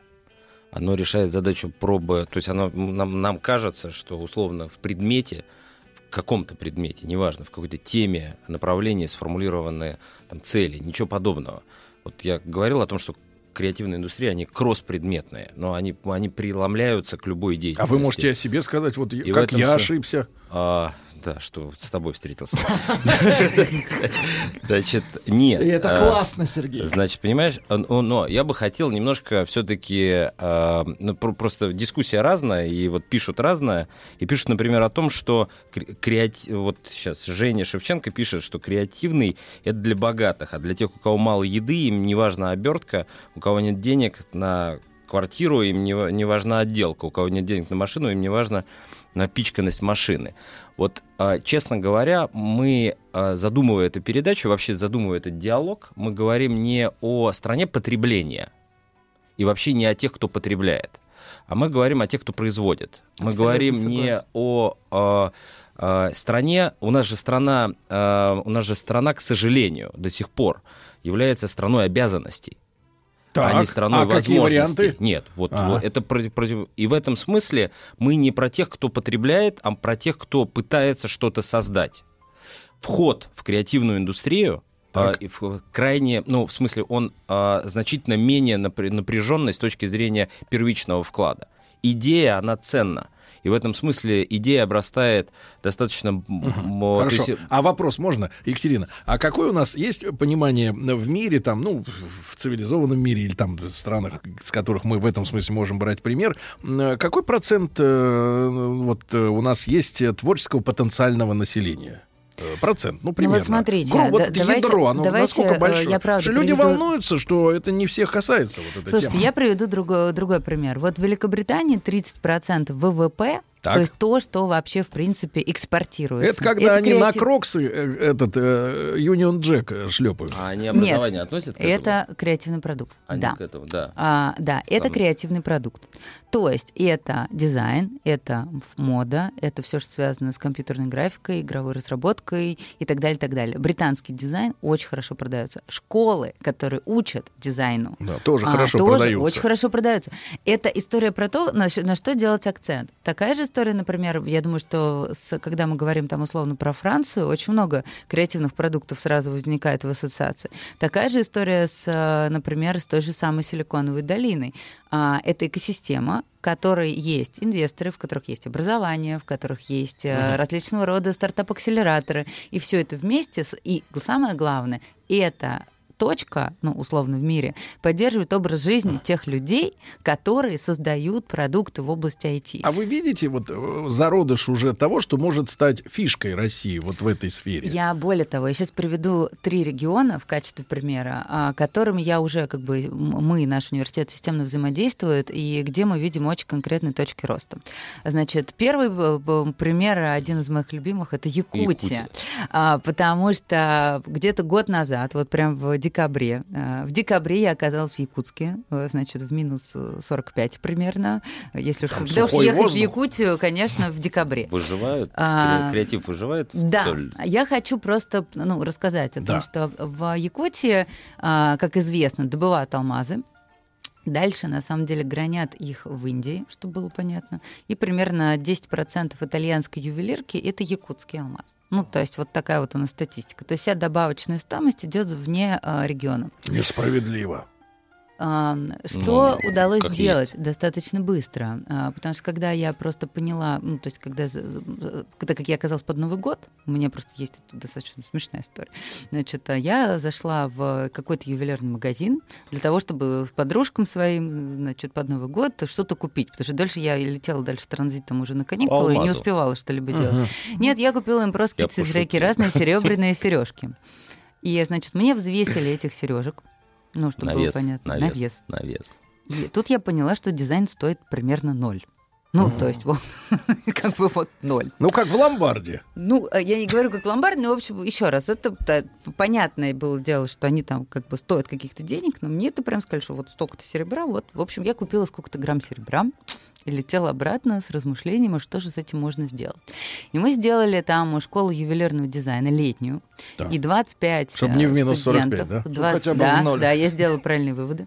А, и, в два, и 25 э, ювелиров, которые на самом деле умеют гранить умеют э, делать, э, они умеют работать с металлом, но по разным причинам они вообще по разным не понимают, что такое дизайн и как это работает, и как создать актуальный дизайн для того, потому что продается-то сейчас уже не металл и не камень, продается дизайн. Можно деревянное кольцо продать в два раза дороже, чем э, из серебра. Люди бананы клеют к стенам. Да, И, а и вот. едят их потом. А, но самое главное, что хочется сказать, что именно с этими работами якутские ювелиры, именно с этим каталогом а, коллеги фактически впервые были представлены на выставке в Токио. Это крупнейшая ювелирная выставка, а, на, на- которая работает на Азию. И мне кажется, у всего этого есть большие перспективы, если этим заниматься. Поэтому Якутия была фактически открыта Но для это, японского э, рынка. Катя, но эти э, вот эти изделия, да, они сохранили местный колорит или это так стало такой Безусловно. космополитичный, А, такой просто чисто крутой А, дизайн? безусловно, нет. Класс. а, это интересная история, когда а, местный культурный код и а, современные глобальные тренды пересекаются. И Мгм. в этот момент появляется то, что называется актуальным дизайном. С одной Мгм. стороны, интересным, потому что а, выносятся местные традиции, местные обычаи, но они приподнимаются на а, глобальный уровень. И вот это то- Пересматриваются. да, это переосмысление такое происходит. Хорошо, это, один пример. это первое, так. Да, второй пример — это Томск.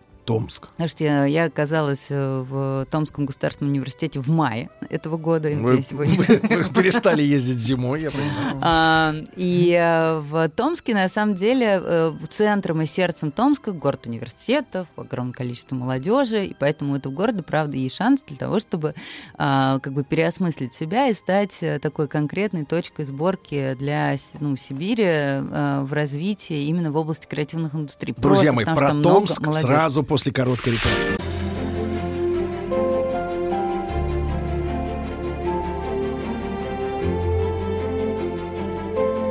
Россия – страна возможностей.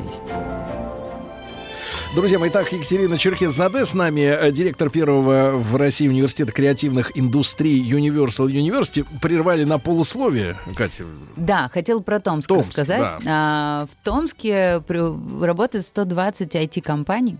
120. 120. Но это, это статистика от, собственно, Томского государственного университета. В основном это выпускники ТГУ. Вот. Поэтому ам, в целом, конечно, можно представить, что если у нас есть 120 IT-компаний, которые в основном работают на глобальный рынок, потому что там сидят программисты, которые работают под заказ, в этом смысле а, можно просто представить, поступить э, таким образом, если бы город и, собственно, эти 120 компаний решили, что это их город, тогда бы можно сделать Томск, э, брендировать его как город, такая наша, ай- наша IT э, Столица. конкретная столица. Да. Ну, это просто Но пример. как объяснить на улице, что это IT-столица? А. Потому что это же как-то внутри гаджета Город все. должен решить, э, что он про это, и создать среду, которая по- позволила бы приезжать большому количеству специалистов туда, Хакеров. и для них создать э, класс- э, классную среду. Классные, классные. Давайте объединим эти два слова. Классный кластер. Классный кластер. а, создать для них правильную среду, и тогда их станет больше. Тогда ему есть шанс э, создать что-то такое, что э, могло бы привлечь больше специалистов, больше инвесторов. Просто трудно перевести виртуальный мир, условно говоря, да? Ну вот почему? в А, а где, собира... где э, питчить проекты, куда должны собираться инвесторы, где должны проходить А у основные меня эти другая идея. конференции? А может быть так создать далее. такой виртуальный Томск? Давайте Калининград Еще Калининград. Про Калининград хотелось прерывает на самом Да. интересном месте. Ам, В полете. Про Калининград тоже хочется Стрелу. сказать. Не так давно, где-то года три назад, в Калининграде была введена такая система ребейтов. Это когда ам, кинокомпании едут туда снимать кино, Так. им возвращаются определенные как бы, проценты с, с тех денег, которые не платят. Ну, с СНД, с НДФЛ, им просто возвращаются. То есть им там снимать дешевле, чем в другом регионе. Вот. И а, вдруг Да. э, там создалось несколько... Во-первых, там стали часто снимать кино. Ну, то есть логичным образом туда стали ездить кинокомпании. Там э, стали развиваться ки- кинофестивальное движение. Есть фестиваль «Короче», еще несколько фестивалей, которые стали происходить именно там. Дальше э, там стали собираться, стало собираться профессиональное сообщество. И вдруг выяснилось, буквально за 2-3 года, что Калининград — это про кино. Ну, то есть вообще-то у него не было такой специализации несколько лет назад. И вот сейчас э, мы все вместе думаем о том, каким образом э, сделать так, чтобы Калининград стал точкой кинопротяжения и подготовки специалистов не только там для кино и сериалов, но и для создания контента а, разного, для YouTube-контента, например, да, Мгм. потому что мы, например, страна, единственная страна в мире, которая входит в тройку создателей контента для YouTube и в тройку потребителей Потребителей. контента. Ага. То есть мы единственные, кто создает столько же контента, сколько его потребляет, или если не больше. Представляете? А потому что мы по-английски не понимаем. Нам свое надо. Мы не умеем их слушать. Но Это, наше преимущество. Но это очень хорошая точка роста для молодых ребят, которые входят в так называемые в новые медиа, в создание сериалов для интернета и так далее. И вот если условно Калининград решит, что он про кино и будет именно эту а, индустрию а, на, своем, на территории своего региона развивать, есть все шансы, э, в общем, раз- начать, э, чтобы сделать так, чтобы регион на этом зарабатывал.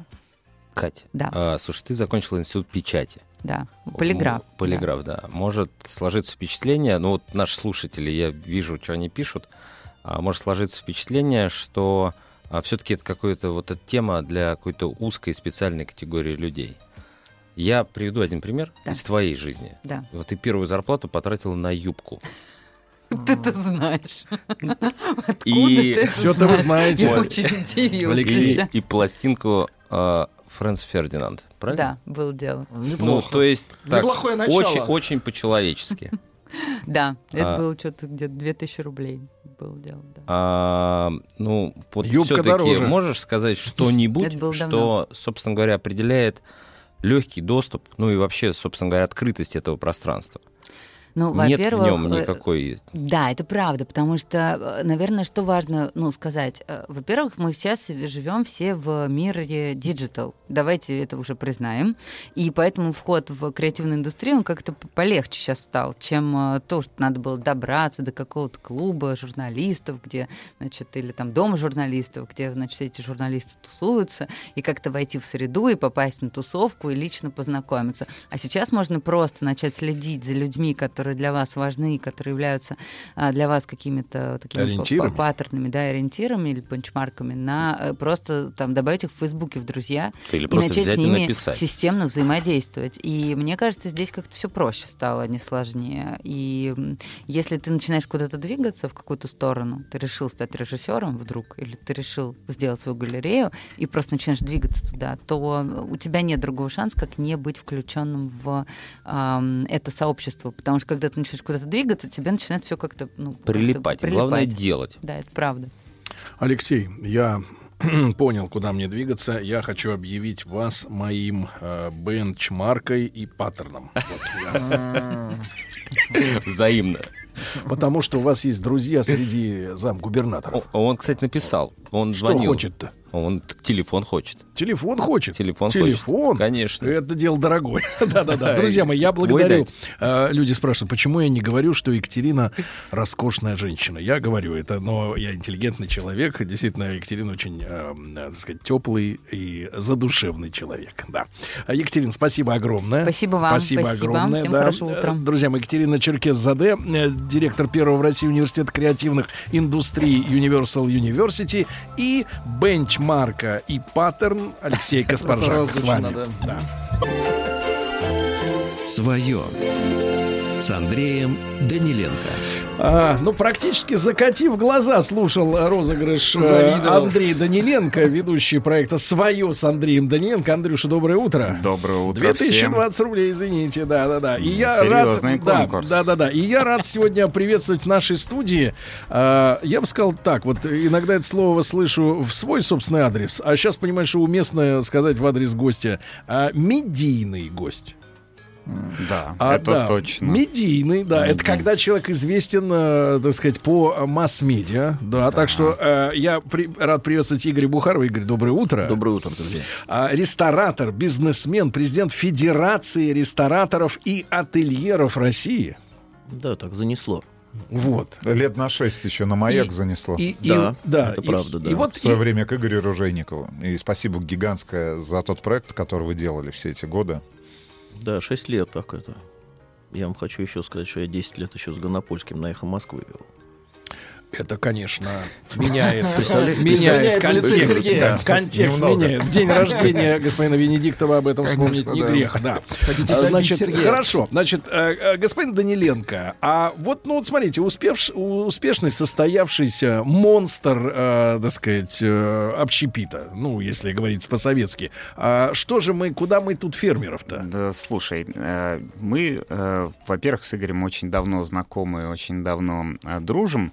А вообще э, мы с ним в последнее время сейчас активно очень общаемся на тему, которая мне безумно интересна и мне нравится. Вот, например, Сергей, я тебе вот задам вопрос. Давайте. При всех.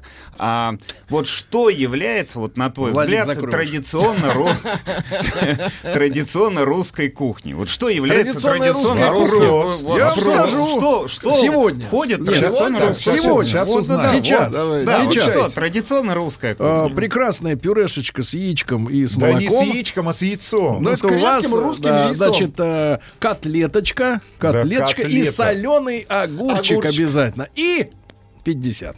И все. да. И больше ничего. Ну, борщ, это, знаешь, наши, наши С братья пренебрежением утром на тебя смотрит. Вот, а мне, И на вас Сер- также. Сергей, а мне вот лично очень обидно, что у нас популярна в России итальянская кухня, Ну. у нас э, французская, там китайская кухня, Ну. а мы часто про свою русскую кухню очень мало знаем и э, про особенности своей русской кухни. И Игорь занимается проектом, который мне очень нравится.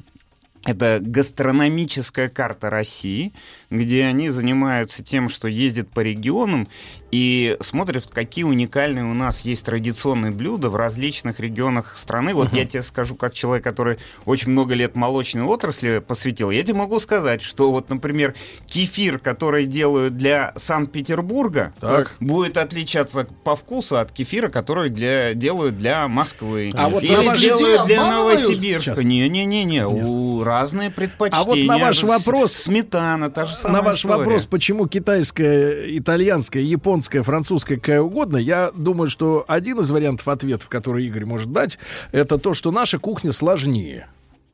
Ну, для быстрого приготовления в Да, массовом это правда, количестве. потому что у нас готовилось в печи, если брать э, основательно, да, то, то, конечно, да, там утром хозяйка забросила в печь, и она томится там до вечера. Нет, ну я соглашусь, но с другой стороны, если мы возьмем китайскую кухню, которую едят в Америке, или китайскую кухню, которую едят э, в России, или китайскую кухню, в которую Китае, едят да. в Китае, она будет сильно отличаться Разная, конечно, по регионам, и ее же адаптируют под, э, Конечно, под местные вкусы, вот местные вкусы и условия. Я считаю, ну Конечно. это мое личное мнение, я считаю, что русскую кухню тоже можно было бы популяризировать. А и- ее сейчас и начинают и уже. делать вот, такой есть, очень есть шефы, интересный кото- для которые России. начинают ее адаптировать, облегчать, как в свое время когда-то Новель де Кузин, вот это вот французы, которые, вот Бакюс, э, Жорж Блан, э, Труагро, которые когда-то взяли э, и облегчили действительно кухню французскую, сделали вот эту элегантную, э, вот эти маленькие порции, сеты, которые как бы гастрономические, дегустационные, вот эта вся история. Но мир так быстро меняется, поверьте мне. Мы, например, идем за сетами, а э, уже э, там Европа говорит, там сеты уже отошли, это уже неинтересно. Молекулярное мы пытаемся сейчас использовать что-то из этих технологий в приготовлении. Тоже мир уже ушел, они говорят, нам неинтересно. Есть шефы, которые говорят, мы, вот современное мне неинтересно, я буду готовить старые, старую добрую кухню, старые добрые рецепты, вот, людям это нравится это действительно так. Во-первых, сегодня, конечно, очень большое количество информации, которая есть, и там ты заходишь, если кто-то интересуется, в Ютубе просто гигантское количество. Ну, один из самых э, популярных да. пластов, Да, наверное, да, да, да. Где, где там, где есть, Да, где про есть еду. приготовление, про еду, там все, все людям очень, очень нравится. И э, почему мы с Андреем? Потому что если говорить о том, что, например, если итальянская кухня, итальянцы вам скажут, что в итальянской кухни нету. Есть кухня Сицилии, есть Тосканы. Точно так же французы скажут, нет никакой французской кухни, друзья мои. Есть Нормандия, есть Кот-d'Азюр, есть Савоя, э, есть какие-то свои особенности в Бордо, и поэтому сложно говорить. И точно так же, как про русскую. Ну, логика примерно такая. Вот спрашиваешь сегодня, что вы знаете об итальянской кухне? Вам скажут там пицца, Паста, паста, паста, э, пармская ветчина, продукты какие-то назовут. Ризотто. Это сам, сам, да, да. Интересно, что Гарибальди в свое время сказал, макароны объединят Италию. Я вот все думаю, что объединит Россию в этом случае, регионы какие-то. Ну, наверное, да. Игорь, а можно вот э, ваш взгляд вот на э, глобальную историю? Мы знаем э, вот эти национальные кухни из России, да? Да. А русскую кухню оттуда, извне, они как воспринимают? Что для них русская кухня? А, ну, во-первых, я могу сказать, что э, вот французский кулинарный словарь э, «Гастрономик ля Рус», так называемый, э, еще в 30-е годы там был записан борщ. Да, борщ, наверное, Да. самое Самое распространенное на распространенное, да, Западе самое распространенное. слово, Есть слово закуска, закуска в- во французском э, кулинарном словаре это пришло из России. Вот это все вот эти вот то, что у них называют а-ля буфет, да, это перед перед столом, когда вам подают маленькие закусочки, маленькие рюмочки, где вы как бы разминаетесь. Разминка. Да, да, в красненьком буфете вот э, это да, вот, э, подается. А это, кстати, э, скорее всего, пришло, пришло из Китая. У них вот это то же самое маленькими порциями. Вот, и они вот об этом знают. Когда сейчас, потом был вот этот гигантский перерыв, да, и когда сейчас иностранные шефы приезжают, они, конечно, для них вот последнее, что они все говорят, что для них очень интересно, это вот ферментированные овощи, ну то, что мы квашеные. Квашеные, да. Они говорят, что Это у нас этого никогда не было. русское. э, Очень интересный вкус, и они с ним пытаются работать. Они вообще очень э, э, люди, которые очень интересуются. Вот французы э, в связи с тем, что кулинарных школ очень большое количество, и они потом разъезжают по всему миру и вот собирают вот это вот, помните, да, название там Simple, Fusion, вот эти все кухни, да, когда они там работали в Юго-Восточной Азии, берут какое-то определенное количество специй, начинают способов, может быть, начинают готовить у себя. Точно так же, как японцы с Перу сделали, вот сейчас кухня Никей, да, вот это, которая, это объединенная же вот эта история. Там много в Перу живет э, японцев, Да, да, которые соединяют местные. вот эти Фухимори, вот. там Да, был да, этот, да, да, Альберто. Был, был такой, да. А, Игорь, но, смотрите, а вы говорите, борщ, там, закуски, квашеные, это, это, мне кажется, для об- обывателя экзотичная все-таки история. То есть мы можем спокойно на обед съесть пасту, да, а мне кажется, все-таки борщ это для них, ну, по случаю по какому-то, я не знаю еще, ну, то есть это не, не, повсе- не повседневная еда, как для нас, э, вот еда, Ну, э, есте- блюда этих кухонь. оно не вошло к ним. Они, ну, русская кухня не шагнула за границу вот так не, вот. не шагнула. Я могу сказать, что вот когда мы начали выезжать, то большое количество иммигрантов пыталось сделать там вот так называемую русскую кухню. Да, примерно э, история была такая. У нас когда-то был в 55 году сделан сборник рецептур. Э, такая толстая книжка, очень...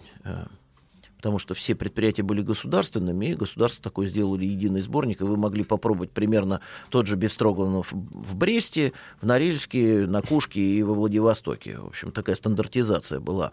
Вот, и они примерно по этой системе готовили. Но для, уже тогда для э, иностранцев это было сложно, потому что было тяжело. Э, у нас была такая обильная кухня, такие большие Калорийная. порции, если да, калорийно все.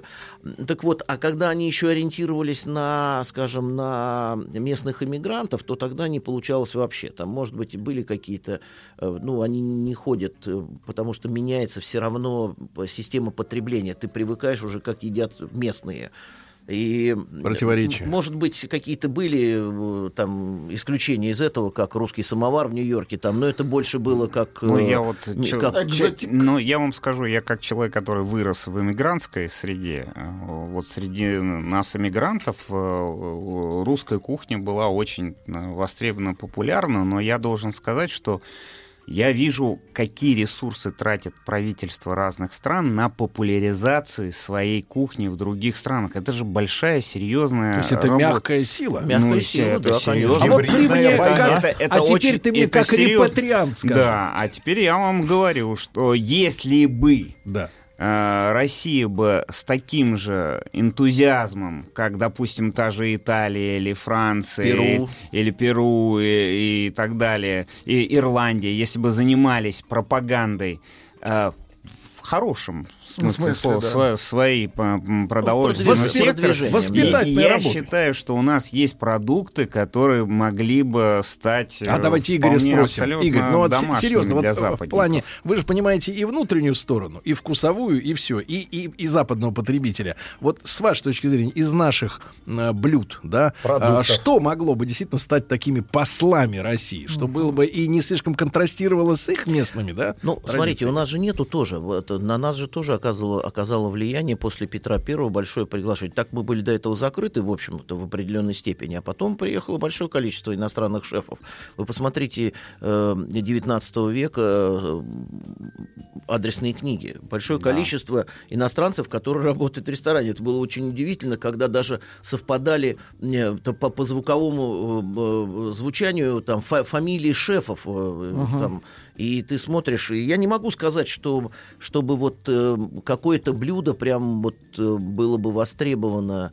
Э, Не, ну я считаю, что, например, Ну, наши... бефстроганов Да, знают. Вот, бефстроганов, бефстроганов наши знают, вот, каши, действительно. котлеты по-киевски, Ну, да, более или каша, менее каша известны. сложнее история. С, Но, каш- тем с кашами, менее. с кашами все-таки. Но это э, сейчас с учетом здорового питания и все ну, эта с история, учетом это, ЗОЖа, это, да, это, да, мо- это это правда. может быть очень востребовано. То есть у нас много позиций. А я почему еще, почему взаимосвязь с фермерами я хочу объяснить? Потому что очень важный элемент, вот многие регионы в разных странах мира, они толкают именно свою региональную продукцию, как особенно, ну, пармезан или пармская ветчина или так далее. Это возможность местных производителей продвигать. Для того, чтобы помочь фермерам, если бы э, у регионов были бы свои уникальные продукты, и фермеры могли бы эти уникальные продукты э, производить, то это Или была бы... переработки это, уникальный. Да, это была бы реализация и внутри страны, и за пределами страны. Вот я видел статистику, итальянцы э, производят региональных брендов значительно меньше в общей массе, чем обычных э, брендов, но на экспорт региональных брендов уходит Уходит больше, значительно больше, потому что это серьезная такая работа, которая проводится. И я считаю, наши тульские пряники могли бы уходить за... Слушай, глазированные сырки, я считаю, шикарный продукт. Но их надо который- научить, это есть все. Ну, это же надо вот мы говорили о капустке, доказывать. капустка, да? Слушай, я вот смотрю, как, как квашеная. иностранцы, приезжающие в Россию, Да. подсаживаются на российские различные блюда, потому что Ну, они для, им для меня нравятся. очень удивительная история. Ты, у меня там друзья есть там в Германии, я часто там достаточно бываю. Вот когда местные все иммигранты, они говорят, что продукты в России лучше, чем там немецкие. Ты, ты в этом случае, знаешь, там берешь и говоришь, да нет, ребят, здесь тоже хорошие продукты, мне тоже нравится. Так это вот это удивительная история, конечно. Нет, это мы действительно иногда Но смотри, недостаточно давайте, хорошо относимся к э, собственным Давайте продуктам. поймем особенности. У нас э, холодный климат, правильно?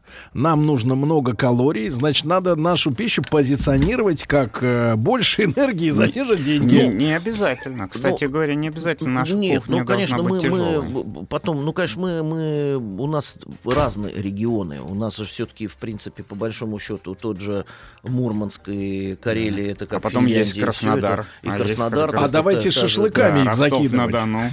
Не, я считаю, что у нас Шашлык очень много это не позиций. блюдо, это способ приготовления мяса на шампуре просто. Это сегодня вам дадут, э, значит, будет 10 Это семей, они гриль вам дадут. просто. Ну, конечно, они дадут вам Это де- наш пи- советский 20, гриль. 20 рецептов, как замариновать, и Да. будет еще интереснее, чем на Кавказе. Поэтому Друзья вот в, в рамках вот нашего проекта мы как раз Да. эту тему сейчас Э, очень... Друзья мои, у нас сегодня в гостях с Андреем Даниленко Игорь Бухаров, ресторатор, бизнесмен и президент э, Федерации рестораторов и ательеров э, России. Да, не забываем про проект «Свое» с Андреем Даниленко на YouTube.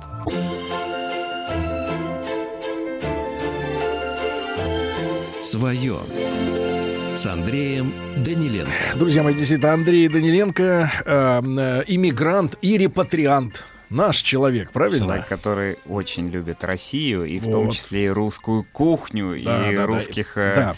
Э, Э, да, давайте. и русских женщин, кстати, тоже очень. Вот в этом порядке именно. А, Игорь Бухаров, э, ресторатор, бизнесмен и президент Федерации рестораторов и ательеров э, России. С нами сегодня большое спасибо, что нашли время. Спасибо вам. Утреннее, да, тем более. А, Вот. И разговор-то идет у нас, да, о том, что как создать, да, вот, может быть, при всем богатстве нашей кухни, да, потому что я считаю, что в ней есть очень многого интересного. И э, мы...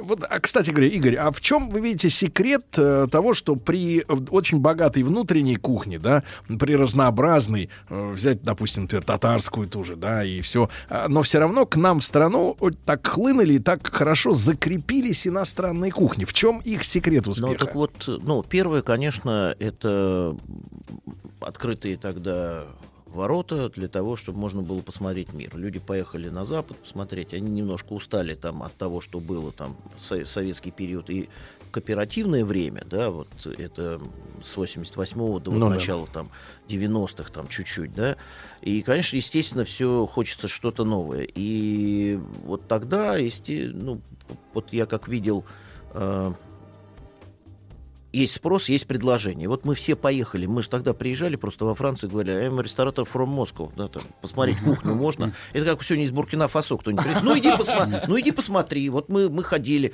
Сейчас смотришь, с кем ты общался тогда. Сегодня это все там трехзвездочные мишленовские шефы. Они очень были любезны. Все. Естественно, конечно, мы все посмотрели. Э, а, была проблема с продуктами, все развалилось, помните, да? Да. Продуктов практически не было, сельское хозяйство развалилось, э, э, значит, э, новых, э, новых продуктов не появлялось, а когда появились все, что повезли оттуда, естественно, э, приглашая там, например, иностранного шефа, то он говорит, он готовит то, что он умеет. И быстро все как-то все преобразилось. И но мы уже, вот я просто помню, что лет еще 15 тому назад мы уже начали задумываться о том, что, ребят, давайте, хватит продвигать итальянскую, хватит продвигать японскую, давайте посмотрим, мы уже технологии освоили, может быть, на этих технологиях мы смотрим, можем см- что-то сделать своего. Ну, вот санкции, антисанкции, да, дали вот свой толчок. Все понимали, что Да, западных вот продуктов 14-й нету. год, когда продуктов нету. импорт. О- Очень было вот прям вот полгода, наверное, месяцев 8 лихорадило. Потом начали искать все с фермеров. Было много, э, много было конфликтов. Фермер приходит и говорит, ну ты же брал э, баранину австралийскую по 45 евро, и я хочу по Новозеландскую, 45, да. там, да, там, по 45 хочу продавать. Там, ну, говоришь, ну послушай, она еще пока, ну не дотягивает, дозрела. давай что-нибудь, да, там, посмотрим. как-то». догуляла. Ну, все устаканилось. Не, более или генетика менее. Понятно, понятно. И вот когда любой, основой любой кухни являются местные продукты. Людям даже интересно. Они, им интересно знать, откуда. Э, Некоторые уже доходят до того, что они будут разбираться, вот как Андрей сказал, да, э, например, для молока очень важен же травостой, да, и вот вкус молока, если ты правильно понимаешь, там вот тебе поставить, ты, ты, ты раз- из разных регионов, ты поймешь, что молоко-то разное. Вот, да, я вам скажу, вот из моего опыта, а, молоко может иметь разный вкус в зависимости от корма, который едят коровы. Да. Картошка может иметь разный вкус в зависимости от почвы, в которой Конечно, она да, это- э, выросла. Зелень тоже может совершенно иметь отдельный вкус. Ягоды. Это э, все, это, конечно, это все ге- имеет ге- особый... э, географическо-климатические почвенные условия там, где все это произойдет. И уже на основе этого, конечно, конечно, ты видишь, как готовят. Если говорить о том, что э, какие рецепты где были, конечно, мир передвигался. Вот здесь как раз сидел шеф трехзвездочный французский. Э, я у него спросил, э, пробовал русскую кухню? Он говорит, да, мне, мне в Санкт-Петербурге давали пробовать. Я говорю, ну и как? Он говорит, очень похоже на, на немецкую. Я работал в Северной Германии. Все очень просто. Ганзейский путь. Балтика, Мгм. да, по, по Балтийской, э, э, значит, и кухня в Санкт-Петербурге отличалась от кухни в Москве, и тем более от Одессы, например, да, потому что другие продукты. Хотя довозилось что-то, понятно. И, и, и мы считаем, что вот говорить о русской кухне как бы вообще, это очень сложно. Это вот опять мы будем говорить борщ, Ну, там вот солянка, человек, да, который типа ездит по стране, борщ, борщ он разный, по-разному, да, его конечно, по-разному готовят в разных регионах. Регионах. Квас делают по-разному в разных Вот поэтому, регионах. конечно, очень, очень в этом смысле мы, мы как бы слово топим, да, там мы топим за региональные кухни, как раз основанные на местных региональных продуктах. Тогда действительно и у фермеров, и которые, которые делают э, вот те продукты, которые вот э, сад- с, э, произрастают в данном регионе, а рестораторы, которые делают из этих продуктов местную кухню, они будет взаимно выгода, потому что но вы не поедете точно в Вологду э, в итальянский ресторан, понятно, да, там нужно попробовать рыбник посмотреть. И вот это даст возможность действительно развивать. Мы же сейчас еще и за внутренний въездной туризм э, э, голосуем э, руками и ногами, ездим. И, конечно, естественно, когда ты приезжаешь там в Вологду, тебе говорят, давайте мы вас отведем сейчас в итальянский ресторан, у которого название Венеция, да, ты приходишь, спрашиваешь, повар итальянец? Нет, а, а продукты итальянские? Нет. Посуда итальянская. Ну, название только, да, там. Да, а я говорю, а только на- зачем? А вот, а, а где вы брали? А шеф-повар итальянский ставил кухню? Нет. Ну, а где вы брали рецепты? Ну, из этого, как его... А потому что, к сожалению, более раскручены. Да, Они да. считают, что у них э, придут люди именно на эту А, кухню. а есть еще одна проблема. Вот когда начинает, он говорит, русской кухни никто не ест в ресторане. Я говорю, друзья мои, давайте вот поговорим с вами. Смотрите, вы приезжаете в Грузию, в Армению, в Азербайджан. Там что едят дома, там, там же то же самое едят в ресторане. Приезжайте с в. Узбекистан, да, то же самое. Я говорю, в этом случае, я говорю, вы не умеете готовить вот эти щи суточные, как, например, потому что человек, который к вам приходит, он разбирается в щах суточных. Потому что бабушка готовила, мама, он скажет, что это невкусно. Потому что когда вы подаете итальянскую, он съел, попробовал, в Италии не был. Ну, я не сильно разбираюсь. в Наверное, это круто. Да, Может, да, может, да, может, да, да, да, может, да, может так, быть и да. так. Понимаете, в чем логика? Вот, а, а очень сложно вот сегодня, да, там сделай щи суточные. Вообще Вот у нас же чтобы- очень сильно кухня отличается даже от семьи к семье. Да, Готовят ну, везде по-разному. Конечно, да, конечно, да, это уже там навыки какие-то были. Кто-то, у кого-то кто-то жил в деревне. Вот, например, весь Кавказ, который живет в Москве, я с ними общаюсь, они говорят, ну мы приезжаем там дня два-три, там что-то можем еще есть, а потом нам нужно свое. А я говорю, а что, а что вы делаете? Ну, едет машина, и вот они вот там мне тоже подгоняют там э, ящичек там ме- ме- местных колбасок, э, э, значит, вялен, вялен, вяленые говядины, вяленые баранины, там курдючное Да, сало, да, там это всё вот это. То, то же самое я могу сказать про татар, которые Да, живут в Москве, им тоже, они тоже привозят мне, мне сюда. козы все время Да, по- по- это привозят же- там. Притом будут еще рассказывать, где. Там, например, в, в, Са- в Саранске лучше всего готовят козыка, потому что вот там так сложилось. Вот, Сергей, А я- кто ж тогда бургеры-то ест? Ну, Молодежь. Да, да, слушай, Молодежь, правильно, слушай, да, мода. Да, но с другой стороны, у нас может быть такой же вот быстрого приготовления, я считаю, может быть модным. Это и те же пирожки. А Маленькие. вон, я считаю, крошка-картошка прекрасный пример вот э, того, как можно, м, можно сделать из Да, ну, русской такое еды такой. российский я фастфуд, считаю, да. что можно это сделать. Это вопрос. Блинные, бли, блинные, блинные. блинные. Что нельзя сделать блинные, которые были теремок- бы теремок да, делает. по- по- популярны. Это все возможно. Вот это мне очень интересно, э, вот, э, исключительно э, желание. Очень интересно было посмотреть, как венгры сделали вот то, что называется уличной едой, да, там или бы там э, быстрым обслуживанием. Вот это когда фастфуд переводит как быстрая еда. Я говорю, быстро можно съесть в трехзвездочном мишленском ресторане, побежать дальше. Вот. И они что сделали? У них они выпекают вот этот маленький каравайчик, срезают у него шляпку, выбирают мякиш, и туда очень густой гуляш. С перцем.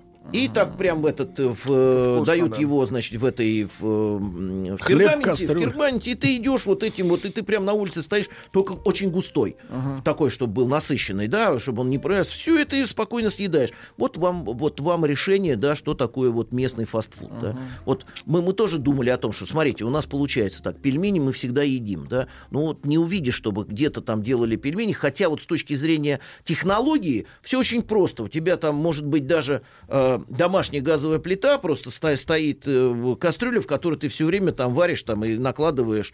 Э, упаковка сегодня есть э, с вощеной в- внутренней стенкой, ничего не протекает, нормально Ну да, всё. вот берешь вот азиатскую кухню, у них же лапша с, э, разные- с разными коробочка. опциями. Да. Да, а что нам мешает делать э, разные опции пельменей? С пельменями, Пель- да ну и лапша можно- то же и с самое, мы- мы же тоже можем, лапшу кстати, делали. Да, это тоже было традиционно, мы тоже А делали. потому что внушают людям, что это нездоровая Понимаешь, пища. А я все-таки абсолютно убежден, что это должна быть целенаправленная э, политика. Это не может быть само собой... раз- Мы считаем, что многие вещи само собой разумеющие. Точно так же, почему я вот э, совместно с Россельхозбанком этот проект свое запустил, я почему за него так ратую.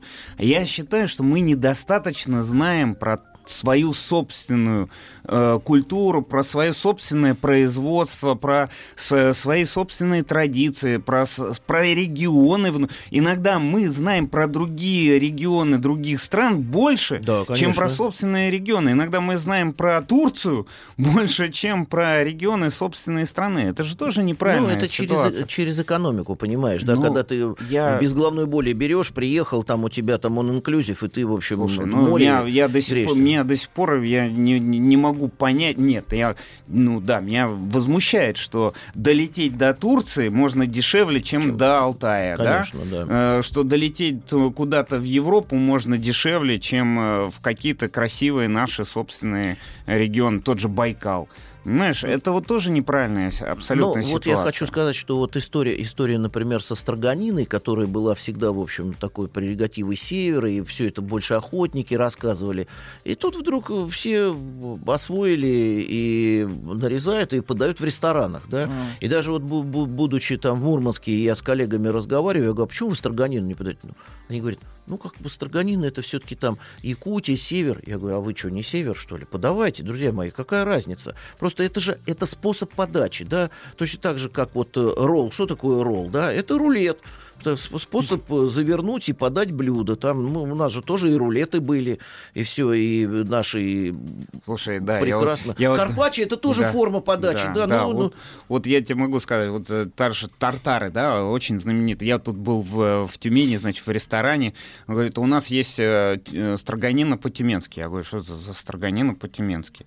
Молодцы, кубиками нарезают рыбу, ну, то есть не вот тоненько, кубиками, чуть-чуть маринуют, чуть-чуть, э, чуть-чуть лучка маринованного, и, значит, тебе безумно вкусно. Это строганина по-тюменски. Сейчас, Ну, сейчас, вот, если не, сейчас ну, здесь были якутебы, они сказали, это, значит, индигирка, и никакого отношения к Тюмени да, не имеет. но там, да. безумно вкусно. Не-не-не, это правда, да. потому но что вот мне вот- бы ска- но сказали, а тартар, я бы там э, понял, что это такое. А тут мне сказали, я не понял, что это. Ну, решил попробовать на всякий случай. Это же плохо, что мы не знаем собственных названий, Это правда, э, да. собственных э, продуктов. Ну, знаете, мы во что упираемся теперь, вот, если честно?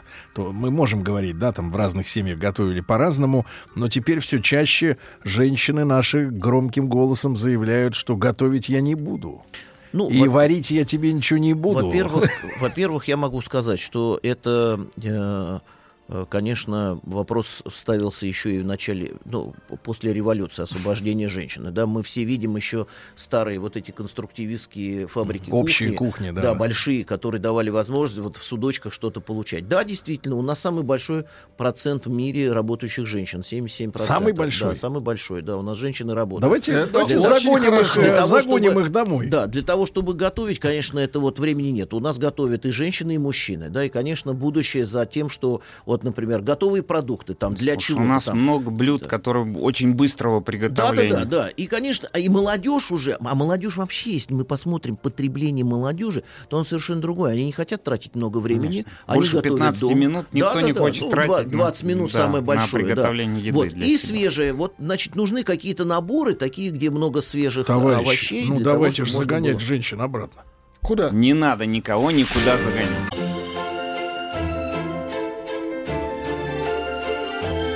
Свое с Андреем Даниленко. Друзья мои, Игорь Бухаров, э, ресторатор, бизнесмен, президент э, Федерации рестораторов и ательеров России сегодня с нами. Э, С нами, со мной Андреем Даниленко, ведущим проекта «Свое» на YouTube. Смотрите, там вот показывают... Инстаграм тоже. Инстаграм Даниленко. Даниленко.л, это я помню, Тоже конечно. смотрите. Но мы Игоря прервали. Прервали. Женщины, значит, а Даниленко заорал, что не надо никуда э, никого обратно загонять. Потому что Заманивать надо, не загонять, а Страшные заманивать, цифры прозвучали. 77% женщин у нас работают, и это самый высокий в мире процент работающих женщин. То есть нашим феминисткам надо вообще угомониться. Им надо просто показывать вот это 77. 77. Все, все. Больше стоп, машина. Ну, я, за, я думаю, что вот на такой, э, на такой спрос будет предложение. Будут э, сегодня там, это делает и Яндекс, и Сбербанк, и Mail, да, они готовят вот эти вот, э, так называемое индустри, индустриальное питание, да, когда они готовят такие наборы, которым действительно можно быстро что-то приготовить дома. Является ли это, скажем, полезным, не полезным, это вопрос второй. Да, вот когда сегодня про ЗОЖ говорят, там, Мгм. ну, это такая история очень такая тяжелая. Для одному э, хорошо там мясо едят якуты будут, да, там ты дай им овощи, они скажут, мы овощи не будем есть, да, там, а на юге ребята говорят, мы хотим есть большое количество зелени, э, это вот Свежей. такие, да, это, это, это такие потребительские привычки. Поэтому я думаю, что предложения будут разные, вот, и, конечно, будет очень много связано с, просто с салатами, с такими. Игорь, ну с вы, легкими. вы смотрите, я понимаю, у вас очень напряженный график, да? Вы в своей жизни вот имеете правило, что, например, за обедом вас ни одна собака не может побеспокоить? Вот вы Да. сели, и телефона вы не Вот- берете в вот руки. Нет, смотрите, дело в том, что я вот вспоминаю, значит, два года в армии, это надо было быстрее встать. Да, построили, где там, телефона как- не было как раз. Да, не было как раз, да. А потом я работал поваром. Я же по девять с половиной лет отработал поваром, закончил Плехановский, и уже потом пошел, там стал замдиректора э, кафе э, в 300 столовых, потом директором там стал, а потом уже уже та- там открыл там ностальжи в 94-м. Вот, поэтому э, у меня в этом смысле сложнее. У меня такая профессиональная деформация, там я поел, быстро побежал. Наоборот, очень правильный Э, карьерный да, рост. Да, а вот э, дальше, дальше, например, смотреть. Мне приходится, конечно, много очень э, ну, дегустировать. Это как уже такая э, обязательная история, особенно в разных странах. Нужно смотреть сочетание продуктов. Просто интересно всегда, так сказать, что-то новое увидеть и внедрить здесь. Потому что э, это быстро меняющийся мир. Э, Есть, конечно, классика, она будет есть, но если ты чего-то нового там своим гостям не представляешь, ты будешь уже... В общем, как помните, в, в- Алисе, э, в стране чудес, да, там для того, чтобы стоять на месте, надо Нам- все время бежать. Мгм. Вот, поэтому это такая история в этом смысле. Ну и А- потом еще вес, конечно, нужно с этим бороться. Это я вас прекрасно понимаю. Игорь, а если говорить о массовой кухне, не для гурманов, которые приходят и говорят, ну давай, что там, уди- удиви давай меня. А вот массовая кухня, что может вот войти в ближайшее время в такой же обиход, как те же там э, популярные суши или пицца, к чему уже привыкли? Я имею в виду вот из мировой какой-то истории, новой. А вы знаете, вот самое интересное, что э, вот что смогли сделать американцы? Да, американцы смогли сделать э, промышленный объем э, тех блюд, которые, в общем-то, были совсем очень простые там в Италии или там в Германии. Те- Да. Те, же, Он та бур- же Домашние да, те же бургеры. Слушай, да, же- да, та да. же- ту же пиццу Конечно, американцы кот- это же американцы сделали делали, да, да, да, они смогли Да. вот это вот сделать. Да. так- Кстати, такие... спагетти они тоже Да, то же активно самое, да. раскрутили. Поэтому Именно американцы. Дальше, дальше, смотрите, очень интересно сейчас вот э, большое количество населения Юго-Восточной Азии, и мы в связи вот с, с разными там конфликтными ситуациями там, там с Европой, например, да, у нас там большое количество там ребят там сегодня, говорят, едут э, в Юго-Восточную Азию, смотрят, что делают там, да, и быстро это пе- э, перенимают и используют, используют свои. Я думаю, что у нас, конечно, сейчас э, будет э, определенный бум на вот эти маленькие, маленькие кафе, такие семейные будут совсем, э, потому что открыть большое сложно, большие инвестиции, а маленькие дают возможность сегодня там конкретно самому отвечать за то, что ты делаешь, не надо тебе нанимать кого-то там. Будут То есть буквально уже- авторская кухня. Да-да-да, уже шефы, уже, уже шефы начнут сами владеть предприятиями, что было, в общем, э, до недавнего времени сложно, да, они учились, там у них была Ну и определенная- справедливости ради, Сергей, я хочу сказать, что я вот сейчас вижу много предприятий, они сейчас очень затачиваются под рестораторов именно с точки зрения различных заготовок, полуфабрикатных каких-то позиций. Сейчас ассортиментный ряд длительного хранения, та же чищенная картошка, э, уже нарезанные всякие Овощи, да. овощи и так далее. И это то же самое, что может быть для той же хозяйки, которую Конечно. можно купить быстро, можно за очень короткий срок э, сделать готовый. Притом это будет свежайший, потому что эти вакуумные упаковки, они позволяют э, длительно хранить. Ну, вакуумная или газомодифицированная среда, да, там всё И это. это абсолютно полезные и свежие продукты. И это много много, сейчас огромное разнообразие таких Друзья мои, продуктов. в это- просто никто не понимает о том, что промышленный холодильник первый был сделан в Соединенных Штатах в 23 году всего лишь. До этого времени это был выпиленный лед, Ага. опилки, Соль. соль, которая держала просто холод вот этот вот, понимаете? И промышленный холодильник Меньше тогда 100 нам лет.